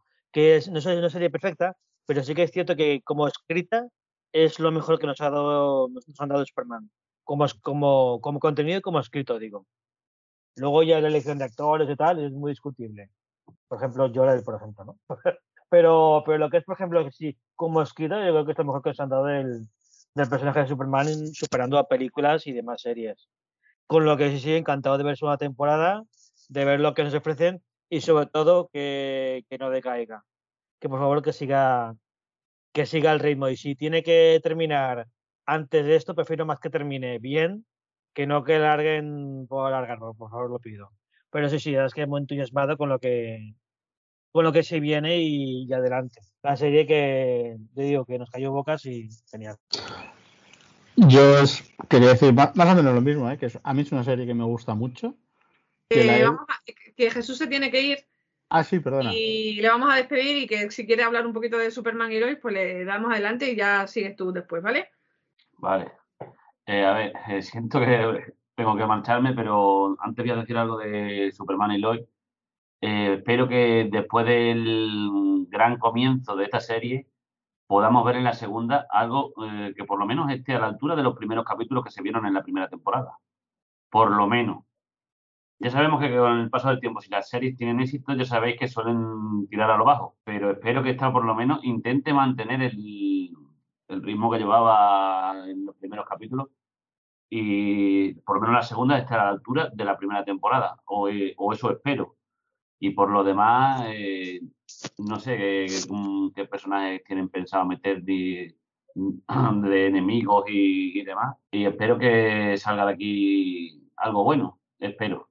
Bueno, y por lo dicho, que como tengo que eh, Encantado de conoceros a Ángel y José y de despedirme de todos vosotros y espero veros en el próximo podcast. Venga, Un saludo desde este Pueblo Nuevo. Gracias por estar aquí con nosotros. Chao. Ángel, perdona que te cortara. Venga, continúa, porfa. Ángel. Ah. sí. ¿Me oís? Sí, ahora, ahora. Te habías cortado, creo. Vale. Continúa, porfa. perdón, no, decía eso, que es una pena que las series cuando tienen éxito y evolucionan, en vez de subir, caigan, ¿no? Y espero que con Superman y Lois no, no, pase, ¿no? Que la serie mantenga el nivel de calidad que nos ha dado esta temporada. A mí me gusta mucho el personaje de Tyler Hoechlin, que me parece que encarna muy bien un Superman eh, cercano, eh, humano. A mí estas cosas como que esté a punto de estrellarse contra el parabrisas de un coche y sonría al, al, conductor eh, me, roban el corazón, ¿no? En el sentido de que es el Superman que a mí me gusta. Eh, no sé si el personaje de Lucy Lane, Lucy va a seguir siendo mm, el, el personaje que era en Supergirl, en el sentido de que era una militar, quizás sea la sustituta de su padre y vaya Smallville a continuar la labor, podría ser una, una opción. Eh, y bueno, es un personaje que puede ser interesante de ver, ¿no? En contraposición a una Lois totalmente pues casada y, demás, ¿no? Eh, una que sea un poco diferente. Y creo que la serie puede, tiene números para seguir ganando, ganando en audiencia, en espectadores, y eso, nos cayó muchísimas bocas a muchísima gente. Pero yo, como os he dicho antes al principio, con lo de la animación, yo cualquier proyecto de Superman siempre es bien recibido y siempre tiene la oportunidad. Incluso lo, voy, lo veo hasta el final aunque no me aunque empiece a decaer, ¿no? Entonces, bueno, eh, voto de confianza total para la, para la serie. Sí, a mí también es una serie que, me ha encantado y que tengo muchísimas ganas también de la segunda temporada. Creo que, nos dio un Superman, eh, clásico de toda la vida, cuando lo echamos mucho de menos en el cine, por lo menos algunos fans de Superman.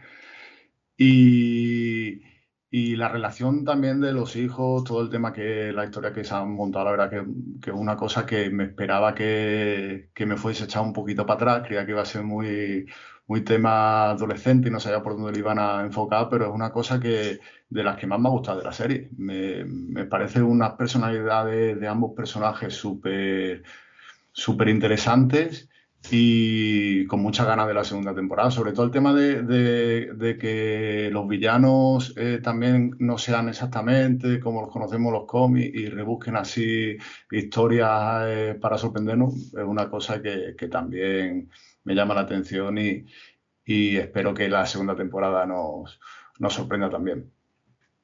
Mm, Yo solo quería añadir una, una cosa más, es el hecho de que los personajes adolescentes me gusta mucho cómo están tratados.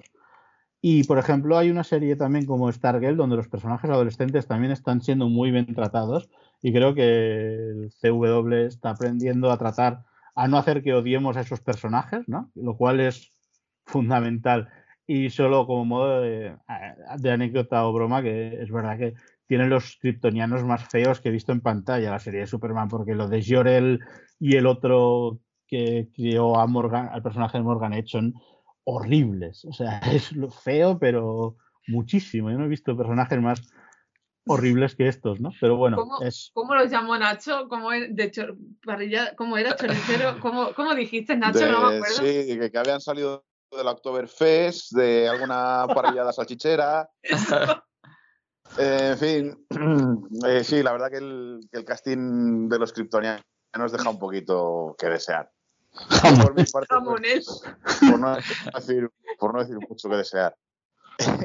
Yo por mi parte sí que quiero ver qué pasa hablando de kryptonianos con, con Tal Ro, ¿no? Porque, bueno, pues el desenlace de la primera temporada fue, como dijimos, bastante apresurado y, y quiero ver qué ha pasado con él y con, y con Leslie Lar, ¿no? Más allá del villano de esta temporada. Y si la serie sigue metiendo esas referencias así tan chulas para los aficionados, pues a mí ya me tiene, me tiene ganado, ¿no?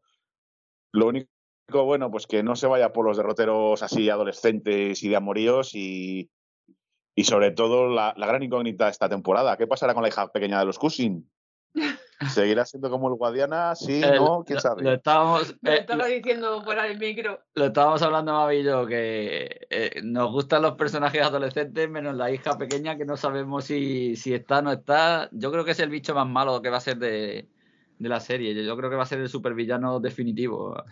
yo llegué a pensar que estaba en acogida. sí, sí, sí. Sí, ah, eso lo una vez. Yo pensé que estaban acogida, porque de hecho salió, luego desapareció, parecía que había tenido problemas o no sé qué, y de golpe volvió a ser, no sé, es como la hija de los Winslow en Cosas de Casa, Sí, sí. que, que desapareció y nunca nadie preguntó por ella, ¿no? Pero es curioso, sí es verdad que es un personaje que, de hecho, ni me acordaba de ella hasta que ahora la, a nom- la habéis vuelto a nombrar.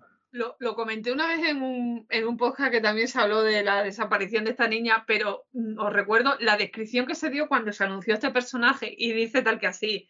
La hija menor de, Na- de Lana Lang y Kyle Cushing, Sophie, es una enérgica y rebelde niña de 8 años que es un poco problemática. Está en un, en un Pues no campa- sé de eh, dónde le... no, no, la tienen en un campamento de, Para niños con problemas. de reinserción. o de Sí, mayor. igual en algún flashback o algo la vemos su historia. Está, casti- está castigada, ¿no? Entonces por Sí, eso sí, no sí, sale. sí. No, a ver, Igual lo de problemática es que se escapa de casa y por eso no la vemos. Vamos a ver. A Sí, saber. No, que eh, hablando en serio de la serie, no, que yo de la segunda temporada lo que espero es que recupere el nivel de, de la De primera, la primera mitad de de la la primera parte de la temporada. Creo que la segunda mitad Un fue un, fue poquito peor. El final muy acelerado, como Sí. decíais, que parecía más el principio de la segunda temporada que ya el final de la primera. Eh, quiero ver la relación que se va a establecer entre la hija de, de John. Bueno, sí, La la, sobri- sí, no, en la- este caso es hija. la hija de John Irons y, eh, y John Kane, porque Sí. en teoría el que parecía que iba a ser el heredero en esta tierra de, de Steel y era el John Kane, porque era el que se estaba interesando en la tecnología de Irons y demás. Y ahora que venga de nuevo eh, Samantha, Nat. Nat, Nat, Nat- Natasha Irons, exacto. Nat, eh, y intente re- retomar la relación y ver cómo eh, también con la relación con Lois, porque recordemos que Lois es su madre en, en otra en tierra. la otra tierra. Entonces, eso creo que también es otro juego aliciente más. Mm. Y luego seguir viendo la, la evolución tanto de Tyler Holly, que me parece muy buen. Superman, Mm. y sobre todo de la que creo que es el descubrimiento de esta serie, que es Elizabeth Tulloch. A mí eh, creo que está siendo Eh, tenemos en el pedestal a Erika Durans, pero cuidado con Elizabeth Sí. Tulloch, que está haciendo un papelón en la serie. ¿eh? Me está encantando como esa Lois Lane. Además, súper cercana al personaje en los cómics, enérgica, entendedora de, de- de la familia. eh, cuando se tiene que enfrentar a su padre, se enfrenta. O sea, me está encantando. Elizabeth.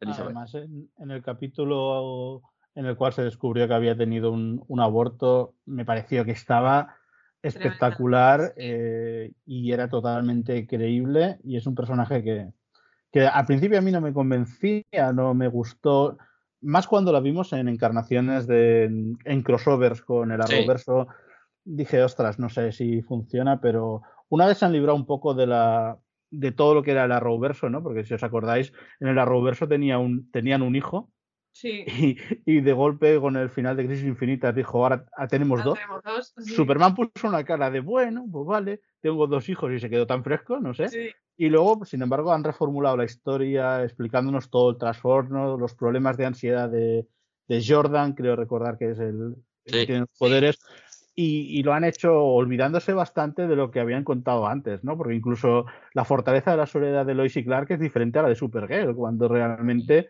Debería Están- ser la misma. debería ser la misma, ¿no? Sin embargo, Supergirl va por allí cuando le apetece con todos sus amigos Sí. y, y Superman va bastante, bastante poco y siempre se queda en el mismo rincón donde, donde habla con, con el Ah, jamonel que con hemos jamonel. comentado. Eh, y luego ese, ese capítulo, pues no sé si fue de los primeros, en el que se cuenta cómo se conocieron, cómo se En enamoraron. primero, en sí, el fue una escena así de flashback rápida y fue No súper. No, no, pero lo- no, Los hubo primeros otro. minutos de la serie eh, son una hora maestra. Sí, no, no, pero no, es, es de los últimos cuando está el, Ah, el RKD. El Sí, RKD sí, sí. el- Vale, vale, sí, sí, ya No, sí, sí, es, no, yo, yo me, refería al inicio No, de no, la el primero, serie. el primero El que de la Pablo. serie es, es, es una pasada. eh. Brutal. Pero aquel capítulo en el que se nos cuenta cómo se conocen, que Superman va a una entrevista y oye como Lois dice que, es que el está enamorada. capítulo donde se cuenta que, la, que ella aborta, quizá. No, Mm, es, no, es un, no, no. es ¿Fue un capítulo donde el villano está en la mente de En la Superman mente exacto, exacto. Sí. y le va manipulando un poco, pero vemos como eso, ¿no? Como Sí, es el- Superman sí, sí, Es, el 12, me parece, el 12 o el puede 13. ser el 11 O el, y- el 11, 12, 13, sí. y se ve como eso, como Superman está en la entrevista con Lois y, y luego oye, Superman oye como le dice a una compañera que ya está enamorada de Clark realmente. ¿no? Y todo aquello era muy bonito, ¿no? Era un capítulo, eh, se ve, el, pri- se ve otra vez el primer uniforme que ya se vio en el prólogo eh, y demás, y creo que aquel capítulo fue uno de los que cuentan mejor la historia de Superman en, en mucho, mucho, mucho tiempo, Sí, sí, Y- incluyendo a Zack Snyder. Con mucho cariño y comprendiendo al personaje. Y un Cariño, ejemplo de que, Superman es un personaje global. Y esto, por ejemplo, aquel capítulo de cuando, cuando tiene que tener aquellos eh, atracadores en México, que además se demuestra cómo Superman puede reducir a los criminales sin necesidad de derramar sangre, eh, descuartizarlos o mandarlos al quinto, a la quinta pared. O sea, esa escena es maravillosa, esa escena, sinceramente. El, capi- capítulo que ha mencionado Ángel que Eh, era- es- era- era, el el 11, el el 11, sí, de una Mm. breve reminis- remi- uy, reminiscencia entre eventos cataclísmicos. Mm, No sé si Y la el título era un poco... en español es esta, pero bueno, en inglés sí es así. Bueno, eh, eh, y yo también de la segunda temporada espero a ver cuándo sale el traje negro. que ya salió la primera. yo mientras la segunda temporada mantenga, o sea, no baje el ritmo, su, su- es- estará genial. sí, sí. Mientras, mientras lo, al menos lo mantenga, suficiente. Y, eh, y lo que decimos, que, que no las alarguen por alargarlas, que no metan capítulos de relleno porque es el fallo siempre de la De- serie de CW. Sí, Lo que pasa que esta es una serie de HBO más, se nota que HBO, HBO está sí, metiendo está alejada pasta totalmente de la Y- y, y- afortunadamente. y que los guionistas son amantes del personaje de Superman porque lo tratan con muchísimo cariño. No, y además de eso, yo creo que también porque la serie en sí, digamos, lo que decís un poco es, em, no es en sí del de CW, por lo tanto, va, a su- va a su ritmo y no, y no depende tanto de los, de los otros. Con lo que, bueno, Bueno, si alguien quiere añadir algo más, eh, que, calle, que hable ahora o que calle para siempre. Y luego sobre lo de. Eh, uy, super, ¿qué iba a decir? Lo de Superman y Lois. Eh, sí, eh, dos nuevos personajes. Bueno, una en verdad va a ser más recurrente, porque ya está en la primera temporada, que es la hija de John Henry Irons. Eh, me tiene bastante, bastante emocionado su, su inclusión en la serie, porque a ver cómo. O sea, se va a se va a venir una, un jaleo bastante bueno ahora cuando vea a la Lois de este universo, que no es su madre, pero que ella, para ella va a ser su madre. No sé, va a ser muy raro. Y eso pues puede llevar a situaciones muy, muy mononas. Además que está eh, este señor Henry Irons, que a ver cómo se lo toma, ahora que ya aparece a irse, tal y cual, de repente aparece a, aparece a hija. Y a ver cómo se lo toma también, porque es de cabeza frágil, recordemos. Y luego el otro personaje creo que es la hermana de Lois Lane, la hermana pequeña, que hmm, no sé con qué intención vendrá. Hombre, yo imagino que lo que lo que habrá pues será que Lois, para esta situación tan rara que le ha tocado, le ha tocado vivir de repente, yo creo que la hermana va a, estar- va a servirle de apoyo. Igual que los hijos tuvieron en su día a, a llama- no cómo se llama, la chica, la hija de, de Lana, pues ahora Lois va a tener como apoyo a, a su hermana pequeña. Así que veremos qué, qué sale de ahí. Mm, Está siendo muy largo el podcast, pero lo que he dicho, estamos súper cómodos hablando de los temas. Eh, tenemos, teníamos dos temas aquí apuntados, pero creo que mm, los vamos a dejar para, para el próximo número, porque si no, esto puede ser mm, un evento de cuatro horas en blanco y negro No, y no y- queremos. y que seguramente salgan más datos de- Claro. de, de esos temas en el futuro. Sí, así Eso que lo veremos en Vero. sí. Eh, eh, De todas maneras, son, son, es información de que algo que, que por las redes sociales y por la página web ya está, que es la película Injustice, que está reseñada ya en la web. Y sobre el proyecto de Balzop, que hay muy poquito, simplemente era mencionar que había habido ya un anuncio sobre los guionistas, pero como no tenemos más, pues lo vamos a dejar para el próximo, mm, eh, no mes, porque no sé exactamente si nos vamos a poder reunir, pero sí para el ah, próximo por cierto, podcast. ahora, antes del- eh, de la despedida, en uno de los últimos capítulos de Supergirl, eh, creo que es eh, la hermana de James, la Olsen, Kelly, está leyendo un libro de Tanais Coates, que en teoría sí, es, que es el guionista eh, es el guionista de- del- del de proyecto la- de Superman Negro. del proyecto de JJ Abrams, ¿no? Ah. Porque este es otro proyecto, el de Balzot, son Mm. distintos, ¿vale?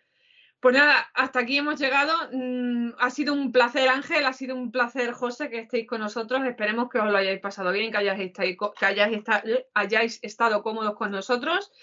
Y tenéis la, puerta del podcast del mundo Superman abierta para cuando podáis. Estaremos encantados de recibiros otra vez. Así que un gustazo, Ángel. Por fin Muchas- hablar cara a cara. Igualmente, igualmente y cuando necesitéis algo, eh, aquí estoy. Un placer estar en la atalaya y lo mismo digo, cuando necesite algo, aquí estamos. Recordar que tú eres Eder de Rivia en tus redes sociales, por Sí. si alguien te quiere seguir. Sí, Eh, estás en Facebook. Twitter. No sé si estás en Facebook, yo te seguimos por Twitter. No, sobre todo en Instagram o Twitter. Vale, pues. Y Ángel, eh, Facebook, ¿no? Sí, yo tengo las redes, pero bueno, ya sabes, yo publico mis, mis dibujos mierdosos que hago ¿Qué y, dices, mierdosos? y alguna y alguna cosa más. eh, y estoy como Ángel en, en las redes. Si alguien me busca, pues seguramente me puede. A Vale. través de contactos comunes con Mavi también me puede encontrar. Sí. Que entráis en nómina, ¿vale? Ahora lo dejo. Vale, ya pasaremos la- el número de cuenta. Vale. Eh, eh, eso sí, cesta de Navidad es corta, ¿eh? ya os aviso yo. Muy bien, Pues nada, un Placer. placer que estar con vosotros. Un placer. igualmente. Pablo, un gusto, otra vez, como dime, siempre. dime. Vale. El, el placer es mío, gusto es mío. Eh, encantado de volver a veros, a, tanto a Ángel como a José, a Nacho, José y la jefa Mavi. Y a Don Jesús, bueno, pues ya nos veremos. ya en el, en el, en el- todos en el próximo. ¿Sigo en nómina? ¿Sigo en nómina? Sigues en nómina, sigues en nómina. Vale, Vale, No te vas a escapar. Pues nada, pues que vaya Nacho. muy bien a todos y gracias. Nacho, Jefa, nada, que jefa, un es que me encanta. placer como... Es que la jefa. es que sí, Nada, que eso, que un, un placer como siempre haber estado aquí compartiendo estos minutos. Encantado de haber conocido a Ángel, a José y bueno, pues que nada, pues que para la próxima nos emplazamos, ¿no? Y Sí. seguiremos hablando de, de estas cosillas. Un, un saludo a todos y también a nuestros oyentes. Un abrazo, eh, Nacho. Bueno, José, cerramos el chiringuito. Sí, yo creo que va siendo hora, ¿no? Está siendo hora, nos hemos entendido un poquito, pero oye, es que estamos a gusto hablando de estas Sí, cosas. la verdad es que sí, que nada, que por mi parte un placer, como decimos, ponerle cara a Ángel y a José. José, eh, mantenemos más el contacto porque está incluido en, en nuestro famoso chat oculto, en nuestra red oscura. Y espero verlos mucho por aquí. Y que bueno, que siempre es un gusto hablar de, de temas de Superman con gente que Que sabe, ama tanto al personaje. que ama al personaje y, y que, bueno, que puedes tener opiniones distintas, pero que se puede debatir con ellos, que es lo que, lo que gusta. Pues nada, eh, espero que os haya gustado. Sentimos que sea tan largo, pero bueno, nos podéis partir entre, en dos eh, cuando vayáis al trabajo. Además, como te- os les debíamos un mes, Es verdad, os debíamos el mes de octubre, así que tenemos aquí dos meses en uno. Por mí, eh, solo queda ya decir que sigáis al mundo Superman en las redes sociales, en la web, vais a estar actualizados de todo lo que tiene que ver con el hombre de acero. Estamos por tierra, mar y aire y os emplazo para el próximo podcast. No sabemos si va a ser el próximo mes, pero sí, intentaremos por lo menos uno antes de Navidad. exactamente. Así que un beso y cuidaros. Adiós.